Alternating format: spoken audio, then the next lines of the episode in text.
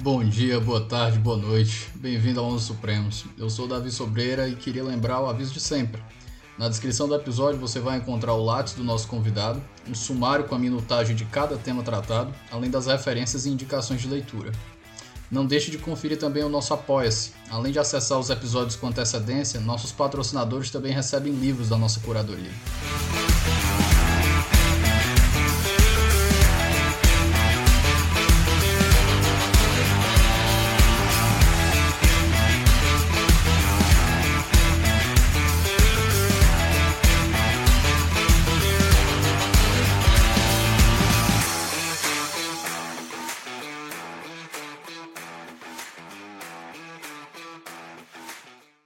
Meus queridos, minha companhia de hoje, novamente aqui na minha, na minha, na minha terra, estou em conexão local aqui em Fortaleza. Estou acompanhado do professor Rafael Mota. E hoje nós vamos conversar sobre um assunto que, como ele disse, né, é, é, é triste quando o assunto é triste e é triste porque por causa da situação, né, o tema, mas é feliz quando o assunto que a gente estuda entra em voga.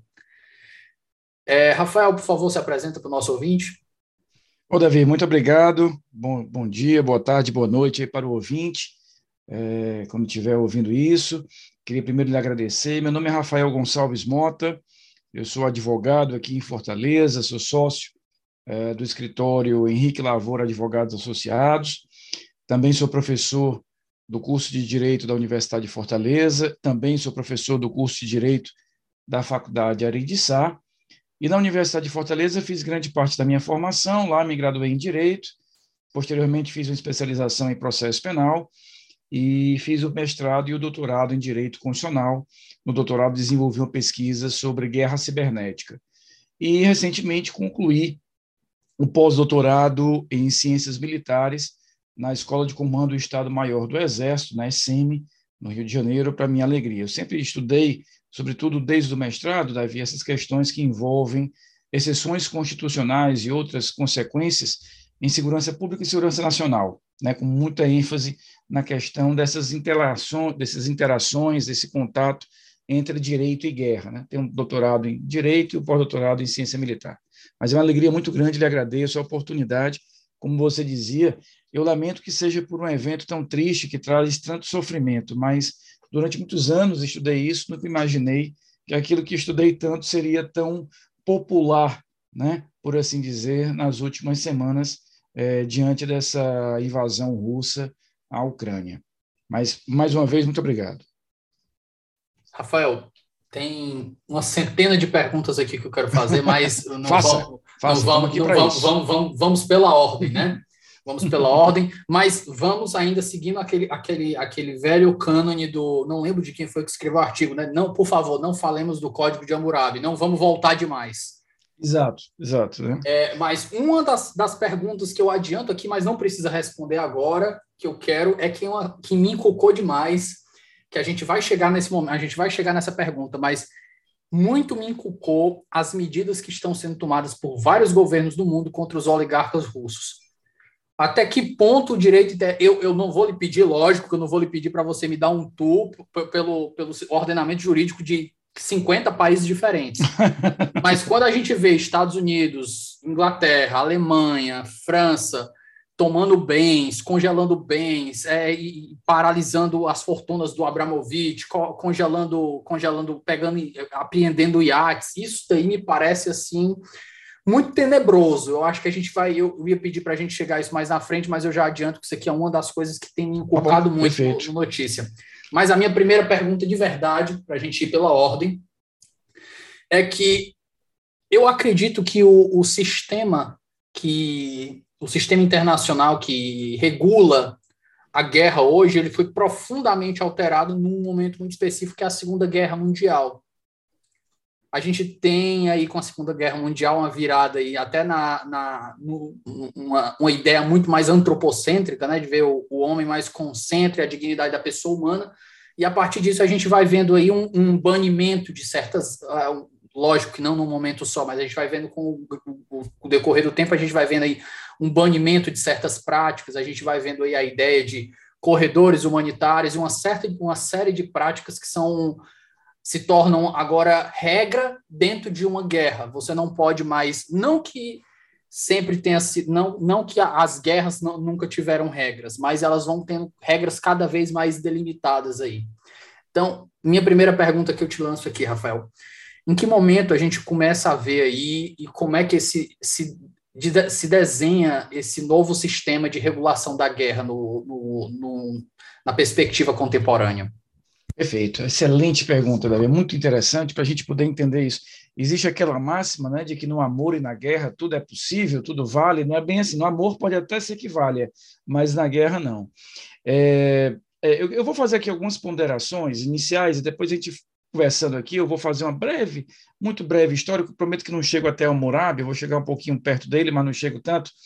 É, e aí o, o primeiro ponto é o seguinte, quando a gente fala de guerra, a primeira coisa que nós temos que entender é que é um termo que, por mais que ele tenha uma série de, de, de conotações e empregos é, populares, comuns, até mesmo vulgares, a gente tem a guerra contra a balança, a guerra contra a obesidade, a guerra contra as drogas, a guerra. Quem estuda a guerra dentro de um panorama do direito internacional público, das relações internacionais, das ciências militares, é, do direito constitucional, a gente tem que entender que guerra tem uma, um conceito específico. A guerra é um enfrentamento entre estados nacionais, que pode eventualmente ter a participação de atores não estatais, mas ela para ser conceituada e atingida pelo direito internacional público, eu preciso ter esse formato de um conflito entre estados. Eu posso ter a participação de múltiplos estados, de atores não estatais, grupos guerrilheiros, mas a princípio o conceito internacional de guerra envolveria esse cenário. Como diz um dos grandes autores, do, um dos clássicos, que é o Karl von Clausewitz, que foi general prussiano, né, é, que ele deixou uma obra é, parcialmente inacabada. Depois da morte dele foi que ela foi compilada e é publicada com o título da Guerra. A Guerra é, Política por Outros Meios, né? Exato. Então, assim, a, a frase mais conhecida dele é de que a, a guerra seria a política ou a diplomacia por outros meios. Né? Na verdade, não é bem isso que ele diz. Ele diz que a guerra é uma escalada de um conflito em que eu tenho um duelo não mais por agentes, por pessoas, mas um duelo por países. Né? Então, acho que é interessante essa leitura que o Clausewitz faz. Mas isso nos traz automaticamente a uma reflexão.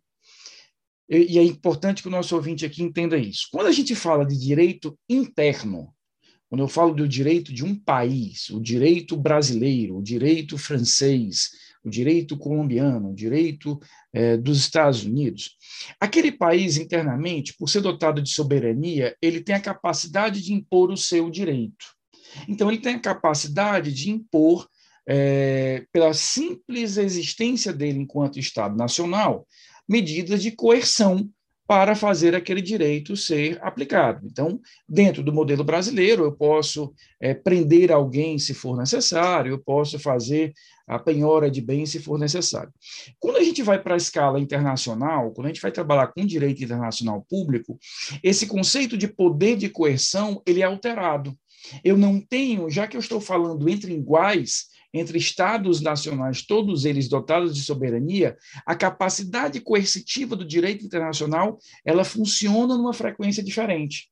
Ela vai depender de tratados internacionais, ela vai depender da atuação de organismos internacionais, mas um determinado país não pode impor sua vontade a outro, assim como aquele país internamente impõe à sua população a sua vontade. Eu estou simplificando, quando eu digo impõe a sua vontade dentro do ordenamento a, rela né? a relação entre os países hoje, a relação, no, no, a relação internacional entre países é o que chega mais próximo do, do que prega a, a teoria libertária, né?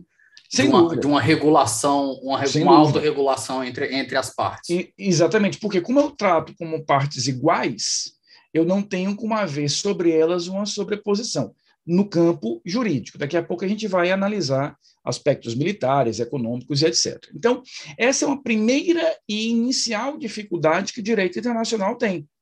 É por isso que muitas vezes a gente se, se, se é, debate, ah, mas tal coisa não teve efetividade, mas ele fez isso e nada aconteceu, porque as relações são relações diferentes. No direito interno, se eu invado a sua casa, você chama a polícia, a polícia vem e me prende, e aí vai ser instaurado um inquérito policial, posteriormente uma ação penal, e eu serei condenado pelo crime de violação do domicílio. No direito internacional, a dimensão é diferente. Né? Então, essa é a primeira reflexão que eu queria trazer inicial para a gente debater.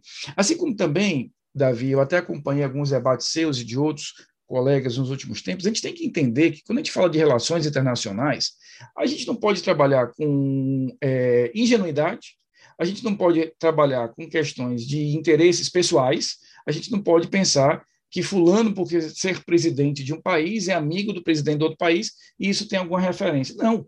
As relações são relações entre países que têm momentaneamente interesses comuns. Esse interesse, inclusive, pode alterar amanhã. Basta ver o evento da semana passada, é, é, agora do mês de março, já no comecinho do mês de março, é, dos Estados Unidos buscando a Venezuela para negociar um eventual fornecimento de, de petróleo. É um exemplo clássico da teoria realista das relações internacionais de que a realidade se impõe. Ou seja, eu não tenho amizades, eu tenho interesses comuns naquele determinado momento. Vamos fazer uma digressão bem rápida aqui, Rafael, e explicar a teoria liberal e a teoria realista aqui para o nosso ouvinte, para eles se situarem melhor. A teoria liberal pressupõe que eu vou ter efetivamente uma estrutura entre os estados nacionais baseada numa igualdade de condições e que eu tenho a liberdade para transacionar efetivamente com esses países de uma forma mais livre. A teoria realista ela vai levar em conta os interesses específicos, quer de natureza política, econômica, militar, e é muito mais voltada para aquele contexto específico. Ela tem uma pegada mais casuística, naquela situação que a gente vai ter. Então, a grande dificuldade das relações internacionais e do direito internacional é exatamente essa ausência de uma é, é, força coercitiva. Isso vai refletir muito na, na atual crise. Daqui a pouquinho daquela sua pergunta, a gente vai falar sobre essas sanções que os Estados Unidos, a União Europeia estão aplicando. Veja, é uma forma de você pressionar o lado adversário, mas não é a única.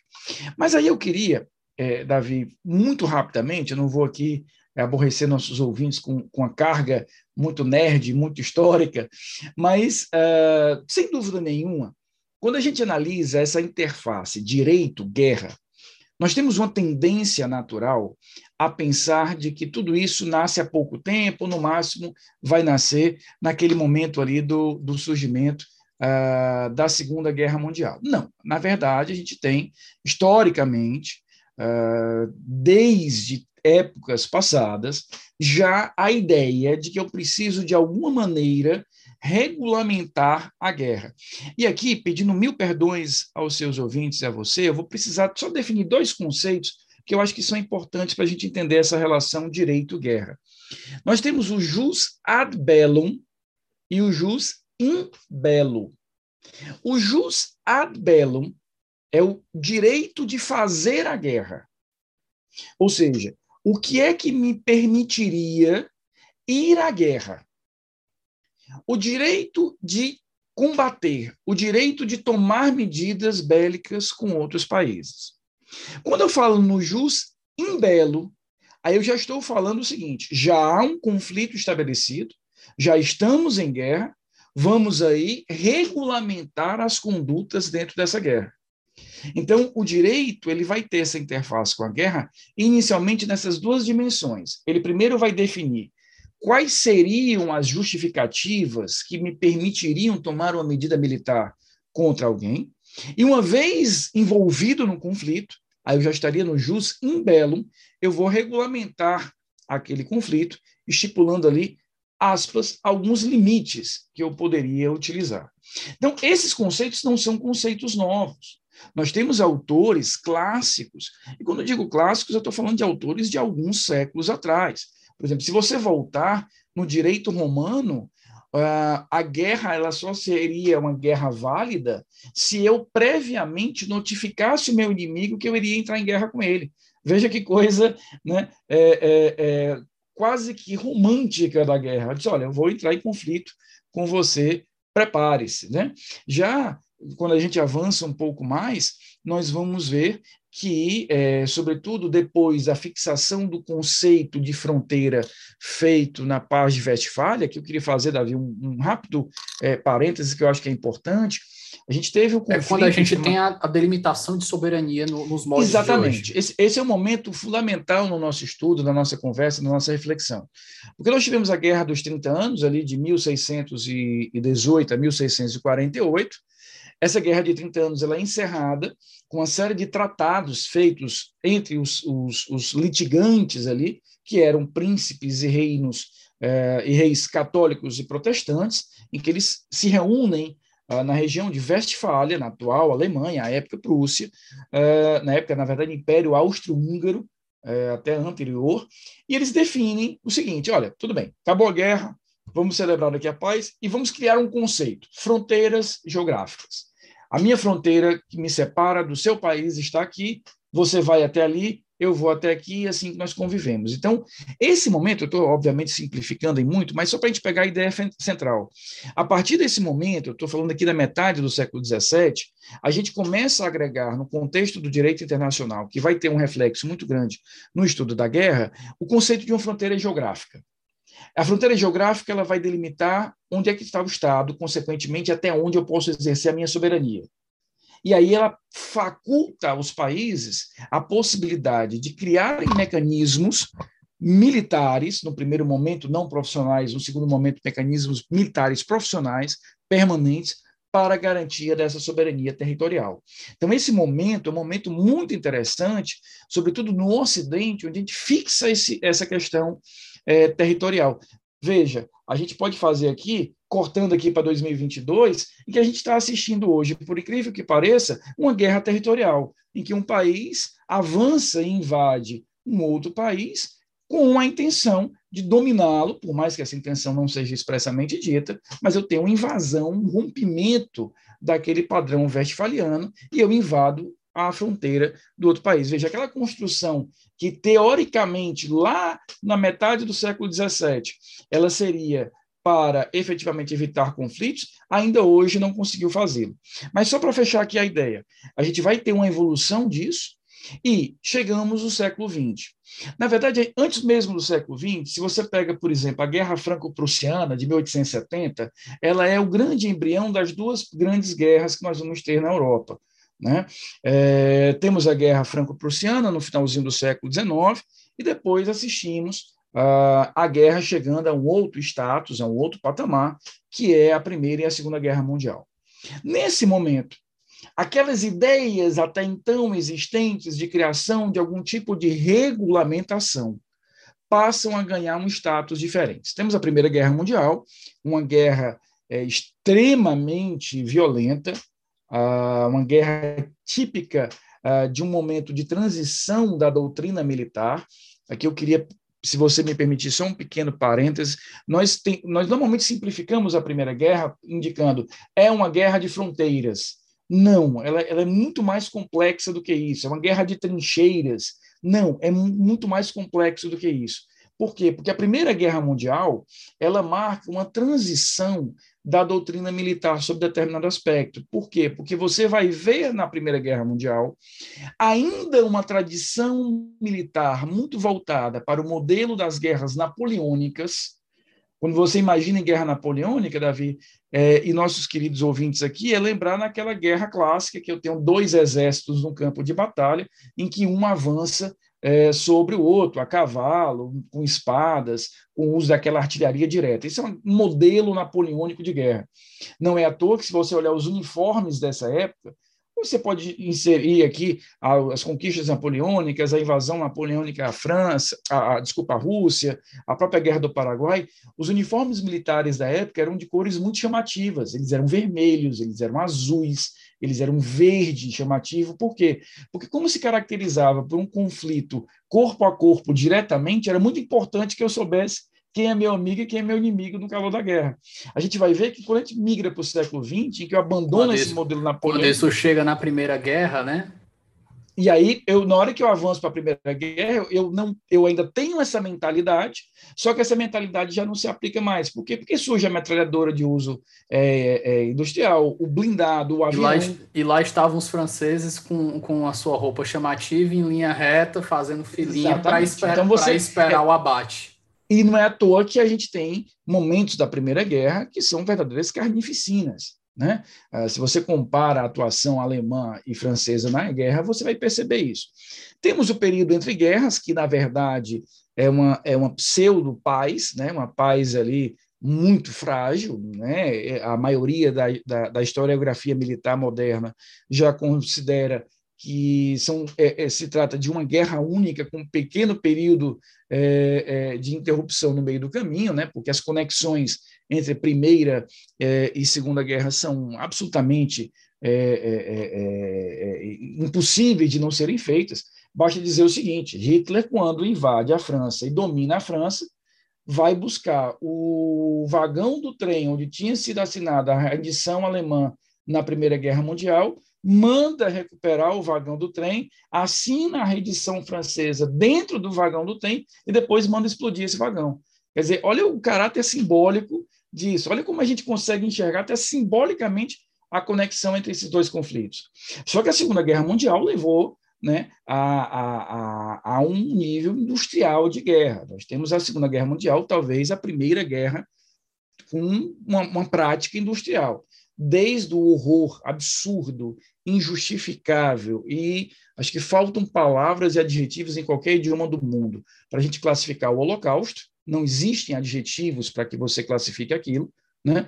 É, assim como a guerra em si, ela é levada a uma outra dimensão. Então, no, no pós-Primeira Guerra, surgem ali uma série de documentos internacionais, convenções e tratados internacionais, como principalmente os, chama, os conhecidos, as conhecidas convenções de Genebra, que começam a delimitar que, opa, temos um novo modelo de guerra e precisamos estruturar aqui regras muito claras para isso. É nesse contexto que surgem ideias como eu não posso bombardear uh, e atacar alvos civis, eu não posso bombardear e atacar alvos de saúde. Se aquele soldado estiver usando uma cruz vermelha, eu não posso atacá-lo. A gente viu agora na Ucrânia ataques a hospitais. Né? Então, há mais de um século isso já é reprimido pelo direito internacional. E depois da Segunda Guerra, nós temos um incremento ainda maior dessas normas, com uma grande novidade. E aí eu, eu fecho aqui o, o comentário, Davi, voltando ao comentário inicial. O que é que surge depois da Segunda Guerra? Um organismo internacional global com algum tipo de representatividade. Tentamos isso lá na Liga das Nações, no, no, no começo do século XX, logo depois da Primeira Guerra, não aconteceu, depois da Segunda Guerra, a gente tem a criação da ONU. Aqui, já para ser bem claro, eu gosto de deixar as coisas muito diretas. A ONU não é uma instituição perfeita, precisa ser reformada em vários aspectos. O Conselho de Segurança mostrou agora, nessa crise da Rússia, o quanto ele é falho, em que eu digo: olha, eu tenho um poder de veto, vocês podem fazer o que quiser aí, eu, Rússia, vou vetar o que quiser. Mas é, o meu pensamento é com todas as falhas que a ONU tem, ainda foi uma grande evolução nós termos um organismo, pelo menos temos um foro internacional que a gente consiga debater alguns temas. É, se você for ver alguns avanços que a ONU trouxe, por permitir pelo menos um encontro e um espaço, um foro de debates sobre algumas questões. Agora, claro, com aquela dificuldade própria do direito internacional, que é a ausência de um poder coercitivo forte. Né? Rafael, visitando aqui é, o conflito atual. Lógico que ele não vai ser o tema do nosso episódio, mas a gente precisa passar por ele. A, um, a, a Rússia invocou aqui um, um, verdadeiro baralho de argumentos. Né? Ela diz primeiro uhum. que primeiro ela começa com a ideia de que a, a, a Ucrânia está entrando na OTAN, e ela vai se defender, porque ela não pode ter nem bomba nuclear, nem míssil antibalístico em seu, no, no, no seu vizinho. Depois o argumento se torna aquela ideia de, de é, preservação ali daquelas repúblicas, né? É, tá preserva é vai estar tá tendo né? tá, tá, tá, tendo genocídio contra populações Exato. etnicamente russas aí em Donbass e naquela outra que, que eles vão declarar é. reconhecer como independentes. Depois vem o argumento dos nazistas. Da desnazificação. Desnazificação. Aí depois você vai vendo que tudo isso é, é, deixado de lado. Quando, quando começam as conversas sobre paz, né? Porque o, o Putin achava que ia vencer aquilo ali em uma semana, em quatro dias, e não deu certo. Então tá ficando muito feio ele voltar para casa sem nenhuma conquista. E quando eles começaram a conversar ali sobre acordos de paz, ele tem que botar um, uma coisa pesada na mesa para ele não dizer que voltou com o rabo entre as pernas, que é o que já está aparecendo até o momento, né?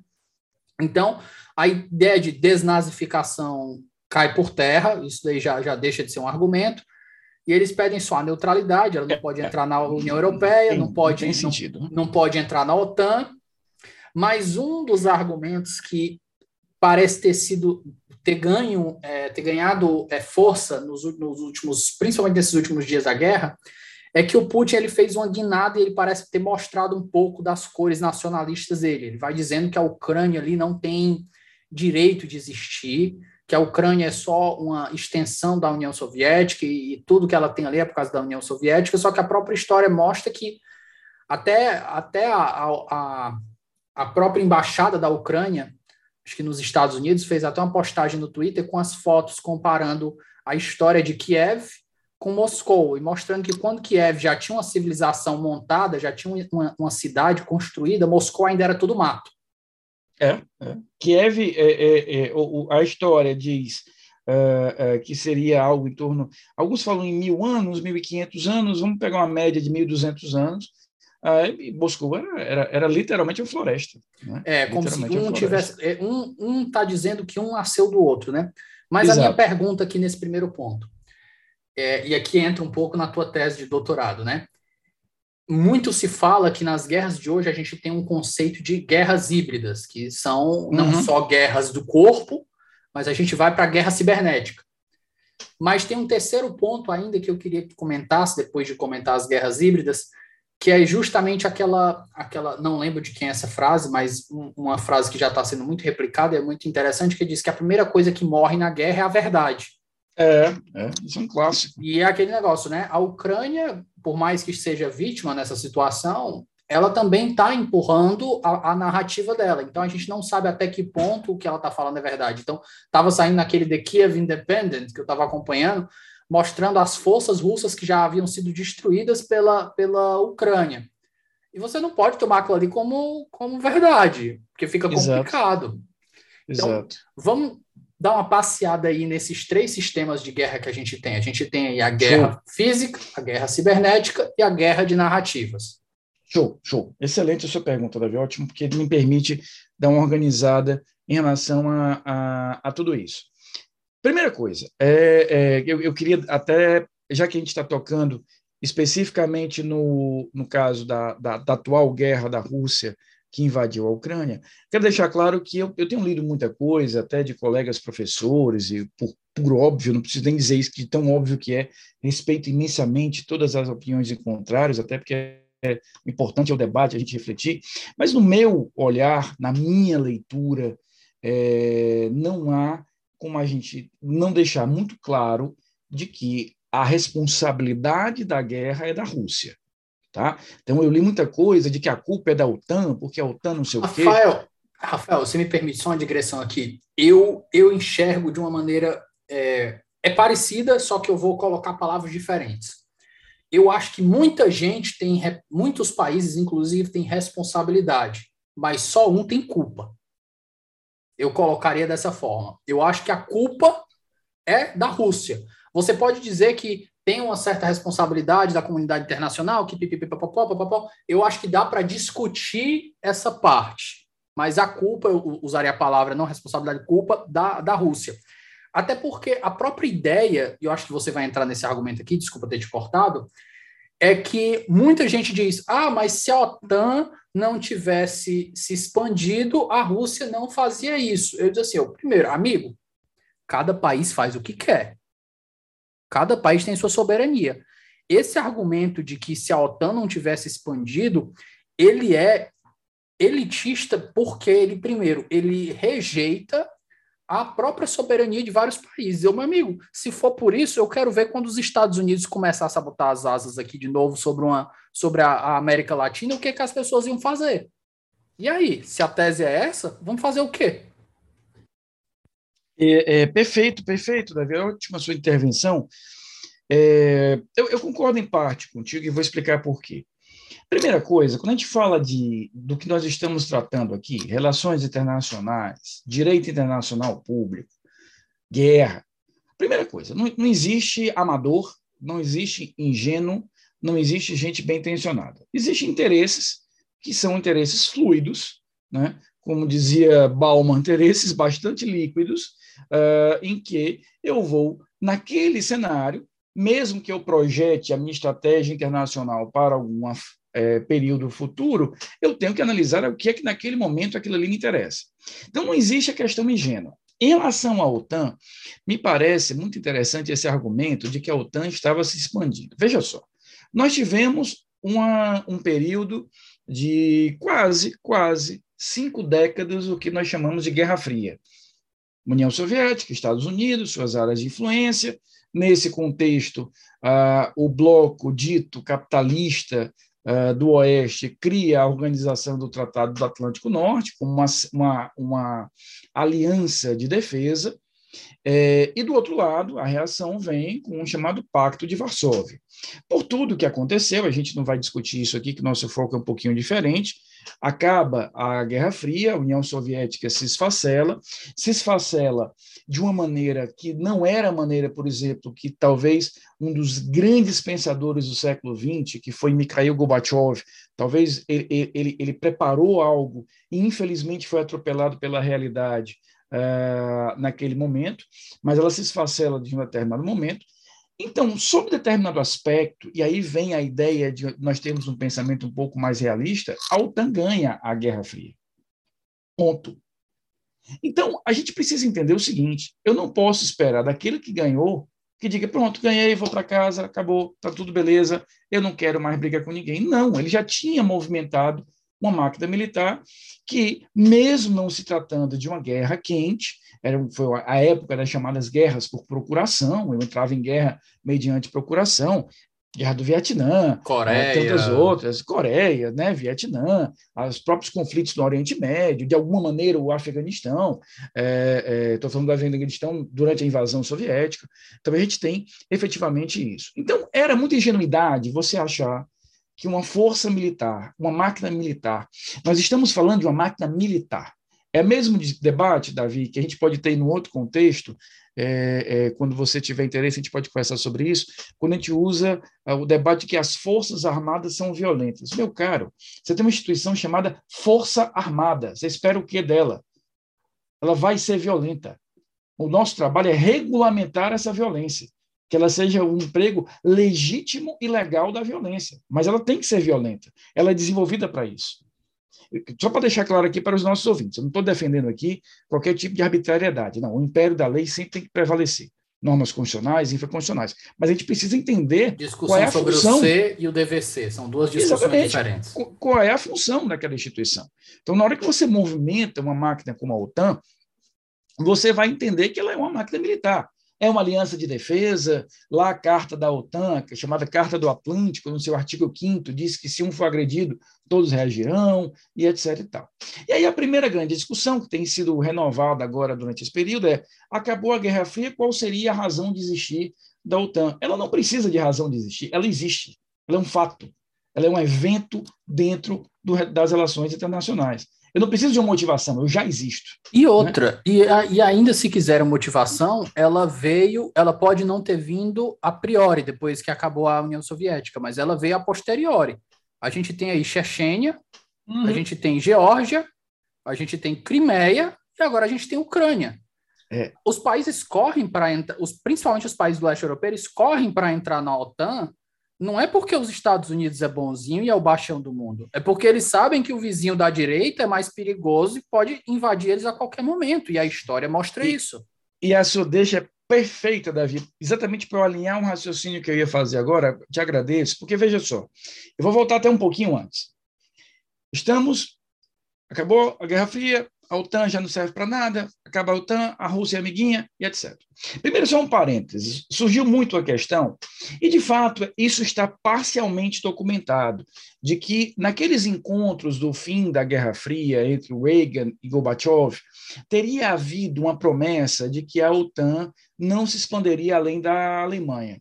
Inclusive, há confirmação de diplomatas em relação a isso. Mas aí, Davi, o que eu falei agora há pouco as relações internacionais não são feitas por amadores nem por ingênuos. Então, enquanto eu não coloco isso num tratado, meu amigo, não adianta depois eu dizer que o cara disse que é aquilo.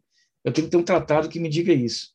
Né? É, é, é, essa a realidade que a gente precisa entender. A gente idealiza muitas coisas, a, mas a, a vida é assim. Você depender né? da, de uma relação de países, de um acordo de cavalheiros, é algo muito complicado. Não dá, não dá. Nas relações domésticas nossas, nós não fazemos isso. Aí você vai, você vai mexer os dois grandes arsenais nucleares do mundo através disso, não faz sentido. Né? Mas onde é que eu quero chegar?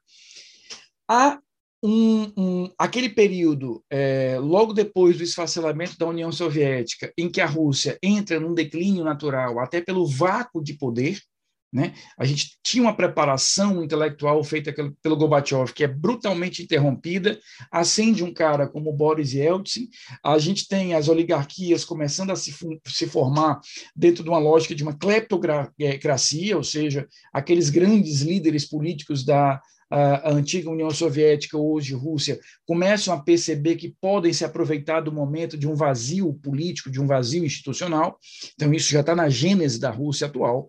É, e nós vamos ver paulatinamente, com a ascensão do Putin ao poder, o resgate daquela ideia de que a Rússia pode e deve ser de novo forte, uma superpotência. Então a gente vai ter um movimento de pêndulo, onde claramente você tem um momento de enfraquecimento da autoridade estatal russa, até pelo vazio de poder causado por uma abrupta interrupção daquele modelo anterior, causado pelo declínio da guerra da, da União Soviética, e aí é, a, a, ascensão de um novo grupo político, capitaneado sobretudo pelo Putin e outros, que tem essa bandeira de resgatar a grande Rússia, não a grande União Soviética, mas antes disso, o Império Russo lá atrás dos czares. Né? E aí muitos países europeus começam a perceber isso. Polônia, Hungria, Bulgária, as antigas repúblicas bálticas, e é aqui que eu queria chegar. 2007, a Estônia, de repente, sofre um ataque cibernético. E o que foi que aconteceu? A Estônia, uma antiga, antiga república soviética, ainda guardava nas suas cidades, sobretudo em Tallinn, na capital estoniana, muitas estátuas, muitos prédios que faziam referência e memória ao período soviético. E aquilo incomodava a nova sociedade estoniana, querendo já ter uma visão mais europeia, mais ocidental da sua realidade. Eles resolvem, Davi, em 2007, tirar uma estátua de um militar, de um soldado soviético, não russo, soviético, esse detalhe é importante. Direito, à cidade aqui, a gente conversou, acho que lá no episódio 18 ou 19, com o professor Cássio Casagrande, a gente teve uma discussão bem, bem completa, bem longa sobre, sobre essa ideia de estátuas lá na, na realidade dos Estados Unidos, dos confederados, para quem isso, quiser isso, isso, dar uma visitada. Mas, por favor, desculpa a digressão. É, é, é nesse então. mesmo contexto, é nesse mesmo contexto. A lógica é diferente, mas a, a discussão é muito parecida. E eles olha, essa estátua nos lembra o período soviético, tá? Tiram a estátua, e olha a sutileza da coisa, levam para um cemitério militar. Até diferente desse movimento que você falava agora há pouco, de destruição das estátuas, de abolição, porque aquilo ali associava ao mercado uh, escravocrata ou a outras. Não, até se mantém. Um cemitério tipo respeito, que é, tipo, é né? como se fosse até um museu museu, um cemitério militar, onde estavam ali soldados caídos, levou-se para lá. Logo depois, a Estônia recebe um ataque de negação de serviço jamais visto, que em qualquer país seria grave. Mas a Estônia hoje é considerada um dos países mais digitais do mundo. É, em determinado momento, ela rivaliza com a Coreia do Sul, mas, sob aspecto, ela, não há nenhum país mais digital do que a Estônia. Simplesmente imagine todos os serviços públicos, serviços bancários, serviços comerciais do país fora do ar durante um dia, dois dias, três dias, quatro dias. E aí ela diz: Não, eu preciso... para destruir a economia do país. Eu preciso de apoio. E ela chama a OTAN.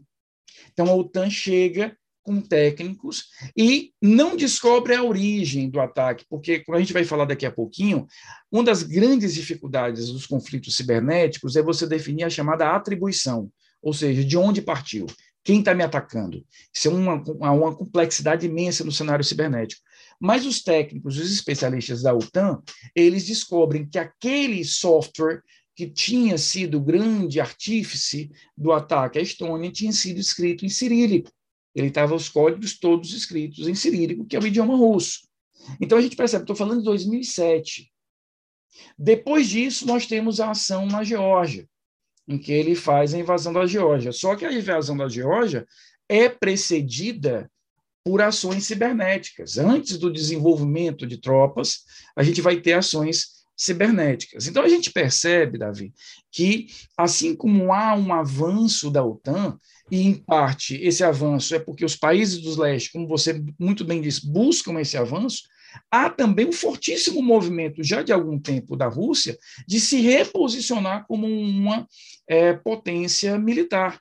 Então, a gente não tem como aferir, eu não consigo fazer uma leitura dizendo a culpa é de um, a culpa é de outro. Havia um tensionamento militar que a história mostra que sempre existiu, com atores a diferença A diferença é que no espaço físico, a OTAN, por ter vencido a guerra, estava ganhando mais espaço. Ela, simples assim. Simples assim. Apenas o espaço mudou, mas, mas o a, a própria Rússia não nasce aí. A própria Rússia é muito famosa por abrigar hackers, né? Inclusive o acho que até um, tem até um americano que foi para lá, o, Snow, o, o Snowden, Snowden né? foi para lá. Não sei Exatamente. se o caso dele foi de hacker ou se foi só de vazamento. Não sei se era só um cara de TI. Não, mas... as duas coisas. A gente pode as considerar as duas coisas. É, mas, é. enfim, pessoal, eu deixo um disclaimer aqui para o nosso ouvinte. Eu não falo pelo Rafael, eu falo por mim. Meus queridos, eu tenho lado nessa história. Eu sei que a, a Ucrânia não é, um, não, é um, não é um santo na história, como o próprio Rafael colocou aqui, todo mundo tem interesse. Eu não passo pano para quando os Estados Unidos invadiram o Iraque, de forma alguma, e não vai ser hoje que eu vou tentar justificar ou passar a mão na cabeça de um protofascista ou de um fascista, como vocês queiram chamar, que é o Putin, que está tentando fazer uma expansão militar do país dele. Então, eu deixo aqui esse disclaimer, eu não compactuo com isso, eu não vou passar nenhum tipo de pano, certo? A gente tenta aqui, na medida do que a gente pode, trazer as razões, colocar na balança, espero que vocês tenham parcimônia para julgar isso e tenham parcimônia para até nos julgar aqui enquanto debatedores, né? Então, eu peço aqui, porque nos dias de hoje, tudo vira debate, né, Rafael? Então, qualquer motivo aqui, a gente pode virar é, alvo de execração pública. E eu lembro, eu já vi no Twitter, professor que estuda a China foi falar que o banimento da Rússia do SWIFT internacional era equivalente a um massacre. Eu olhei assim, o tipo massacre que o Putin está fazendo na, na Ucrânia, né? É, um, é, um, é uma comparação assim muito justa que você faz, cara. É, é, é perfeita a sua colocação, e até por isso que eu queria também ajustar, Davi, porque veja só, até resgatando algo que eu falei agora há pouco, só para fechar a ideia, eu, eu, tenho lido muito, até de colegas professores, de que a culpa é da OTAN. Espera aí, meu amigo, nós estamos falando de relações internacionais. Esses países são signatários de uma carta da ONU, que no seu artigo 51 diz: eu posso entrar em guerra por legítima defesa. Você imaginar que uma aliança militar do porte da OTAN ela não vai se preparar e ela não vai se fortalecer sempre, é ingenuidade que não tem espaço no, no direito internacional e nas relações internacionais. Agora, daí, você achar que eu tenho o direito de invadir o que quer que seja, porque o meu outro lado, o lado adversário é mais forte, isso não entra na minha cabeça. Ou seja, e a gente está percebendo que há uma contaminação, e isso em parte, apenas em parte, é natural, desse debate Rússia-Ucrânia com questões ideológicas. Inclusive, há determinados grupos ideológicos que estão um pouco perdidos aí, porque ainda enxergam a Rússia como aquela, aquele país comunista, quando na verdade não é mais. Então a gente tem aí uma confusão muito grande. A minha análise é sempre dentro do direito internacional e do direito à guerra. Ou seja, é, eu não tenho como impedir que o meu vizinho se arme. O que eu posso fazer é criar aliados ou me armar também. E mais ainda, Davi, eu, e aí um ponto interessante. Vou, vou, citar aqui um exemplo muito pontual para o nosso ouvinte entender é, o que, é que eu estou querendo justificar ou o que é que eu estou querendo dizer. É, durante muito tempo, é, houve um investimento muito grande de todos os países do mundo, das grandes potências militares do mundo, em, em, naquilo que a gente vai chamar de male battle tank, ou seja, os tanques grandes. Imagine aqueles tanques de guerra, né, que na doutrina militar a gente chama de carro de combate, que são grandes. Estou falando de, de, de blindados que são blindados. Tá falando daqueles que apareceram na, na passeata lá na frente do, do Planalto, né? Não, não, ali, ali são tanques médios. Faltando né? diesel feito uma D20, não, não. uma D20 ali, 1980. Não, ali são tanques médios e não é esse exemplo. Né? Eu estou falando daqueles tanques que são tanques que vão normalmente de 45 a 65, 70 toneladas de peso. É, durante muito tempo, a doutrina militar clássica foi baseada nessa ação de choque, que é a ação do blindado. O blindado ele substitui o cavalo, ele faz aquela ação de choque. Então, nós temos projetos como, por exemplo, o Abrams americano, que é um projeto da década de 1970. Nós temos o projeto do Challenger é, britânico, uh, do Ariete é, italiano, do AMX francês, do Leopard alemão. Todos esses tanques que eu estou falando aqui para vocês, repito, na doutrina brasileira, o carro de combate, são projetos datados da década de 70 e 80. A partir dos anos 2000, muitos países do Ocidente disseram, cara, não vamos mais investir em tanques, não existirão mais guerras de fronteira, a gente não precisa mais disso. A Holanda chegou a doar blindados, a Holanda doou a força blindada, praticamente toda dela, que era formada de, de leopards alemães. Beleza. Em 2015, a Rússia no desfile anual uh, em comemoração à, à, Grande Guerra Patriótica, que é como eles se referem à Segunda Guerra Mundial, em maio, eles mostram ao mundo o T-14 Armata, um blindado completamente novo, o único meio battle tank feito a partir dos anos 2000, do nada, do zero, porque os outros, por exemplo, o Leopard é, alemão, ele está na versão Leopard 2 a 6, ele já tem seis versões da segunda geração, mas ele não é um tanque novo. O T-14 ele é um tanque novo, completamente moderno, a torre dele é completamente automatizada, os militares não vão na torre, que é o, é, é o local mais vulnerável de um tanque, eles vão embaixo com reforço de blindado. Aí eu te pergunto, Davi, eu vou desenvolver uma linha completa de blindados, que é o T-14, que é um tanque com um canhão de 122 milímetros. E o T-15, o T-15, todo mundo agora assistiu, você deve ter visto uma cena agora na Ucrânia, em que um blindado russo, sem nenhuma justificativa, passa por cima de um carro, que tem até um senhor. Né? Essa cena rodou o mundo agora nas últimas semanas. Aquilo ali é o T-15. E depois né? foram falar até que aquilo ali era ucraniano, que foi sem querer que o cara fez. É, é, é porque é complicado ser ucraniano de um blindado que a Ucrânia não tem, né? Fica difícil você justificar isso, né? Uh, aquilo ali, não há dúvida, eu até uso nas minhas aulas, de que é um exemplo real de um crime de guerra, né? Ali você tinha um alvo civil desnecessário que você faz aqui, mas é outra questão. Mas veja só, você tinha do lado russo intencionamento e uma preparação para um novo conflito. Eu vou desenvolver uma linha nova de blindados apenas para usar no desfile? Não. Já havia um planejamento anterior do expansionismo russo. Então a gente tem que entender que não existe ingenuidade nesse, nesse ambiente. Não existe nenhum tipo de é, é, ideia ingênua de dizer, ai, não, mas é porque o, o, meu inimigo não quer ser meu amigo, eu queria ser amigo dele. Não, os dois ali estão desenvolvendo projetos de expansão, projetos de poder, porque a expansão gera o quê? Mais mercado consumidor, mais mercado de acesso, mais poder em tudo. E há um fator que a gente tem que considerar com a Rússia, é, sobretudo nos últimos anos, em que a Rússia perde um protagonismo com a imensa expansão da China. Não apenas do ponto de vista econômico, precisamos entender que a China ela é um grande player mundial no que a gente costuma chamar de soft power, basta ver a grande dominação que a China faz hoje na África, mas a China está se rearmando. A China, a cada dois anos, a cada dois anos, ela lança na sua marinha o número de navios que atualmente a Marinha Inglesa possui.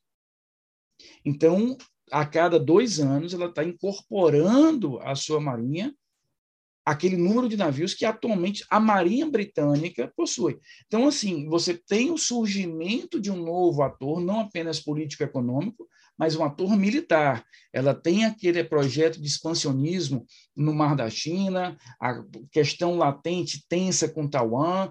Então, assim, a Rússia também, nesse movimento que ela faz, ela também está querendo se reposicionar como uma potência mundial, no sentido de que, olha, eu estou viva, eu estou aqui, eu, eu existo ainda do ponto de vista militar. Eu vejo, tanto é que você vê a ação da Estônia, a ação da Geórgia, a anexação da Crimeia e agora a invasão da Ucrânia. Isso não é coincidência. Isso faz parte de um projeto em curso há praticamente 20 anos de reaparelhamento das forças militares russas para que eu possa me reposicionar como uma potência mundial nessa área. Rafael, algumas observações aí. A primeira é que, na hora que você seu comentário aí, eu lembrei do, do episódio que eu gravei o 79 com o Pontinho com o Federsen, que ele comenta, né, que é, a vantagem que a China e que a Rússia tiveram é que os gastos militares, eles têm três tipos de gastos militares, né? Com pessoal, com investimento e com operações. E os Estados Unidos gastou muito com operações, e enquanto ele gastava com operações, ali pelo Oriente Médio, pela África, a, a Rússia e a China gastavam muito com investimento, e isso deu a eles uma vantagem em tecnologia. Mas, superando esse ponto aí, se você quiser comentar, na hora que você comentou aqui que os players, você não tem como, a, a, a frase dos seus anos, você não tem como impedir que seu vizinho se arme. E nesse ponto eu lembrei do Gargarella. Nada a ver o estudo Gargarella com guerra, né? mas o Gargarella ele vai comentar justamente qual é a lógica da separação de poderes. Né? Você cria três, três ramos e você garante que cada um deles tem armas suficientes.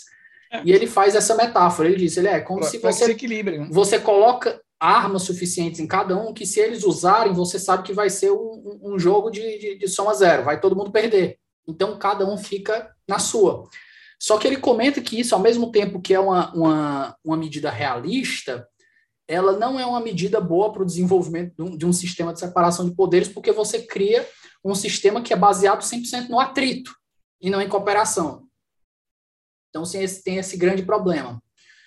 Mas, superada essa parte, eu queria que a gente entrasse agora, Rafael, na parte das sanções. E antes de entrar nas sanções, a gente precisa discutir um pouco o conceito e alguns exemplos de crimes de crimes de guerra. O que qual, qual é o dispositivo internacional hoje que regula o crime de guerra? O que é um exemplo de crime de guerra? Quem julga um crime de guerra? Perfeito. É um ponto. E há mais uma pergunta antes de você pegar. O julgamento do crime de guerra, por exemplo, pelo órgão internacional, ele depende depende do player ter assinado algum tratado, ou ele pode julgar e depender simplesmente da extradição, da, da entrega da, da pessoa para o tribunal? Vamos lá. É, eu queria só resgatar, Davi, duas ideias que eu deixei aqui em aberto, só para a gente alinhar e, amarrar isso. Sobre essa questão da, da, da China, é, eu até ouvi o, o excelente é, episódio que você fez com os professores, é, e, e, eu concordo com eles, eu só queria trazer um, um, uma pimentinha aí no debate, que mesmo a gente considerando que os Estados Unidos, para a gente simplificar aqui, eles tiveram nos últimos anos outros interesses né, nesses gastos militares, porque eles estiveram envolvidos em grandes operações, haja vista 20 anos de Afeganistão, mais de 10 anos de Iraque, ainda assim a gente não pode desconsiderar que a economia americana e a proporção que isso reflete no investimento militar ainda é muito desproporcional. Ou seja, a gente também tem que fazer uma análise um pouco mais elaborada sobre isso. Dizer que a Rússia e a China elas, elas tiveram uma vantagem porque o americano estava gastando muito operações, é, isso é verdade, mas isso não explica determinadas questões, porque ele estava gastando muito de onde ele tem muito para gastar ainda. Né? É isso que eu quero dizer. O orçamento é muito grande, ainda o orçamento militar americano. É, eu queria só indicar para os seus ouvintes, Davi, um excelente livro que eu li no passado sobre essa questão da China e dos Estados Unidos. Chama-se A Caminho da Guerra. Ele já tem a edição é, é, brasileira do Brian é, Allison, em que ele traz esse, ele faz essa análise é, de um potencial é, conflito China-Estados Unidos, que, veja só, era chamado até o ano passado de Guerra Fria 2.0, e que a gente simplesmente esqueceu disso com o atual conflito da Rússia e da Ucrânia. Veja aonde eu quero chegar. O quanto esse, esse conflito demonstra, de certa forma, essa tentativa também russa de se reposicionar como uma potência mundial, para também rivalizar em relação àquela ascensão, inclusive militar, que a China faz. Mas uma coisa que eu fiquei devendo aqui a você aos seus ouvintes são, é, são aqueles conceitos de guerra híbrida, guerra cinética e guerra cibernética. E aí eu queria aqui, por rapidinho, não vou cansá-los muito, mas só fazer um breve histórico. Se você pensar no conflito, Davi, desde que o mundo é mundo, até o início do século XX, veja, pegue aí 20, 30 séculos para trás, as guerras elas eram travadas em dois domínios operacionais. Eu tinha terra e mar. Ou seja, ou eu falava de uma guerra naval, ou eu falava de uma guerra terrestre, ou no máximo a interação entre esses dois ambientes. Começo do século XX, é, temos a invenção do avião, e o avião rapidamente é utilizado. Veja, as primeiras experiências do Santos Dumont, posteriormente dos irmãos é, Wright, são aí de 1903, 4, 5. Já em, 2000, em 1914, na guerra, na Primeira Guerra Mundial, a gente já tem o uso do avião do, do ponto de vista bélico, do ponto de vista militar. Então, surge aqui o terceiro domínio operacional, que é a guerra aérea. Na metade do século XX, surge o quarto domínio operacional, que é a guerra espacial. Temos o projeto espacial, a gente não pode perder de vista que todo o projeto espacial ele tinha como base um projeto de armas, né? A estrutura do Saturno V é uma estrutura dos mísseis balísticos intercontinentais nucleares ou não. Né? Então, eu tenho o uso do satélite para vários empregos militares. Então, veja só, a gente começa o século XX com dois domínios operacionais, agregamos o terceiro domínio, que é o domínio aéreo. No meio do século XX, a gente tem o domínio espacial e terminamos o século XX com a criação do quinto domínio operacional, que é o domínio cibernético. Surge esse ambiente etéreo que a gente costuma chamar de cyberespaço, que ele é extremamente disruptivo em, alguns, em muitos aspectos. No cyberespaço não existem fronteiras, eu não tenho como proteger meu país botando ali uma tropa na fronteira, porque simplesmente não existe fronteira. As relações são desenvolvidas à velocidade da luz, literalmente. Então, eu passo a ter, o, a, a partir desse momento, cinco domínios operacionais que vão interagir entre si. E naquele momento, eu estou falando do finalzinho do século é, passado, início do século atual, quando se imaginava o uso cibernético da vida da guerra, a gente imaginava o uso cibernético como um uso de apoio. Ou seja, a guerra continuará sendo uma guerra física, que eu vou ter tropa no terreno, eu vou ter ali que o americano adora chamar de boots on the ground, ou seja, tenho coturnos é, na terra, ali no, no, no terreno, e a cibernética vai dar um apoio. Começa a se perceber que não, que a cibernética vai muito além disso. Ou seja, ela traz uma série de elementos disruptivos que no início não se pensava. Primeiro, nós passamos a ter sociedades extremamente dependentes dos meios digitais. Se você voltar um pouquinho no tempo, a gente percebe quanto nos últimos 5, 10 anos, e a pandemia, inclusive, aumentou exponencialmente essa velocidade, Davi, da gente ter uma dependência cibernética de relações comerciais, econômicas e de toda a natureza. Então, o cyberespaço ganha importância muito grande. Da mesma forma, ele vai ser levado para uma importância militar maior. E aí, nesse contexto, começa a se imaginar um novo modelo de guerra, que passa a ser chamado de guerra híbrida. Qual seria a ideia mais simples para a gente poder entender o que seria de uma guerra híbrida? É aquela guerra que tem componentes e ações cinéticas. O que é uma guerra cinética? É a guerra física, a guerra material. O blindado, o avião, o helicóptero, o soldado, o tiro, a granada, isso é guerra cinética. E eu tenho a guerra cibernética, que é aquela guerra travada por computadores no ciberespaço. A guerra híbrida é a conexão entre essas duas dimensões.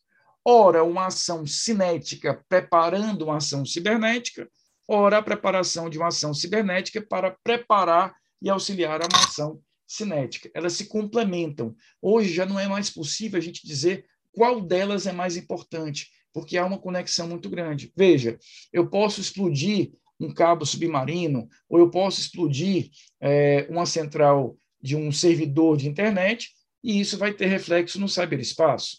Ou eu posso, através de uma ação cibernética, sabotar uma estação de água, uma estação de metrô, uma central de distribuição de energia. Então, veja como a gente tem uma conexão muito grande. Essas duas dimensões atuando em conjunto é o que nós vamos hoje conceituar como guerra híbrida. A evolução natural, repito, da, da de, do surgimento de novos domínios é, operacionais. Ainda também indicando aqui pra, para os seus é, é, qualificadíssimos leitores aqui e ouvintes, né? A gente tem um livro, na verdade são dois livros que eu queria indicar desse autor. Ele foi assessor de segurança nacional, Davi, de vários presidentes norte-americanos, é, desde o Bush pai até o Obama. Chama-se Richard Clarke ele tem dois livros que são livros fundamentais para a gente compreender é, o que eu estou colocando. O primeiro deles chama-se Guerra Cibernética. Ele tem uma publicação de 2000, ele é originalmente de 2010, a publicação norte-americana. Ele tem uma publicação de 2015 feita no Brasil. É, e ele tem um livro do ano passado. Eu até tive a oportunidade de fazer uma pequena resenha e publicar na escola de Estado Maior, chama-se The Fifth Domain, ou seja, o quinto domínio. Ele não tem tradução ainda em português, que ele vai explorar exatamente essa questão da guerra cibernética como uma guerra que perpassa todas as outras e contamina todas as ações é, é, do conflito moderno. Seria o quinto domínio, ambos de um autor chamado Richard Clarke. Tá? Mas aí chegando na, só para fechar essa ideia que você tinha me pedido e eu não tinha é, desenvolvido. Quando a gente fala de direito da guerra, de crime de guerra, é, de toda aquela evolução que a gente já conversou aqui, o direito da guerra, também chamado de direito internacional humanitário, ou direito internacional dos conflitos armados, tudo isso é sinônimo, ele é construído a partir de pilares essenciais, que são princípios que eu preciso observar. Vou destacar aqui os principais. Princípio da proporcionalidade. Eu tenho que usar meios violentos, mas dentro de uma estrutura proporcional. Já dizia, da... já dizia Jelinek, né? Não se abatem pardais disparando canhões. Exatamente. Eu tenho o princípio da distinção, esse é importantíssimo nessa guerra da Rússia contra a Ucrânia, que é a distinção entre alvos civis e militares. Eu tenho que focar minhas ações militares em alvos militares ou com interesse militar não se justifica, sob nenhum olhar do direito internacional, uh, um ataque a uma população civil, a um hospital, a, a regiões é, densamente povoadas, etc. Um outro princípio do direito da guerra é que eu tenho que evitar sofrimento desnecessário. Isso parece, numa leitura desavisada, Davi, algo ridículo, mas não é. Porque como é que você vai imaginar, cara, como é que numa guerra eu vou evitar sofrimento desnecessário. Sim, o sofrimento ele é, infelizmente, próprio da guerra, mas eu posso evitar sofrimento desnecessário. Deixa eu te dar um exemplo bem concreto. Existe um tratado internacional que proíbe o uso de qualquer tipo de arma ou explosivo que não seja detectável pelo raio-x. Esse tratado vem exatamente em nome desse princípio. Por quê? Porque se eu uso um artefato, que é um artefato que gera é, é, indevidamente é, estilhaços que não são detectáveis de raio-x, eu estou criando um sofrimento desnecessário. Um outro exemplo, até indo muito ao encontro do que a gente está falando aqui, o uso de munições cluster, que tudo indica que a Rússia está usando na Ucrânia, que é a munição cluster. Você usa a munição, que é uma, que a gente chama de munição de fragmentação, eu lanço aquele míssil, aquele foguete ou aquela bomba, ele vai se abrir no, no, no, no, voo que ele faz e ele vai espalhar por uma área indeterminada outros explosivos menores. Ou seja, eu não tenho como fazer controle disso. Infelizmente, a Rússia e o Brasil não são signatários desse tratado. Né? E aí a gente chega na tua pergunta seguinte, Rafael, no direito internacional, o que, que eu preciso para responsabilizar crimes de guerra? Nós tivemos um avanço é, que foi a criação do, do Tribunal Penal Internacional. Né? O Tribunal Penal Internacional tem como sua principal função a proteção da, da humanidade, mas, sobretudo, voltado para crimes de guerra.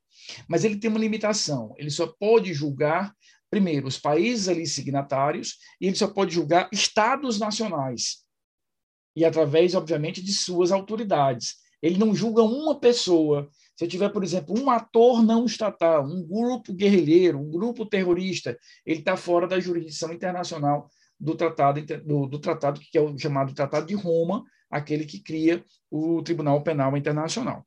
Porém, a Rússia é signatária, então eu percebo, eu não vejo aqui nenhum tipo de impedimento do ponto de vista do direito internacional, que fique claro, para que a gente possa ter a responsabilização. Claro que aí eu volto àquilo que a gente já falou agora há pouco, Davi. Quando a gente fala de direito internacional, o aspecto jurídico é só um lado.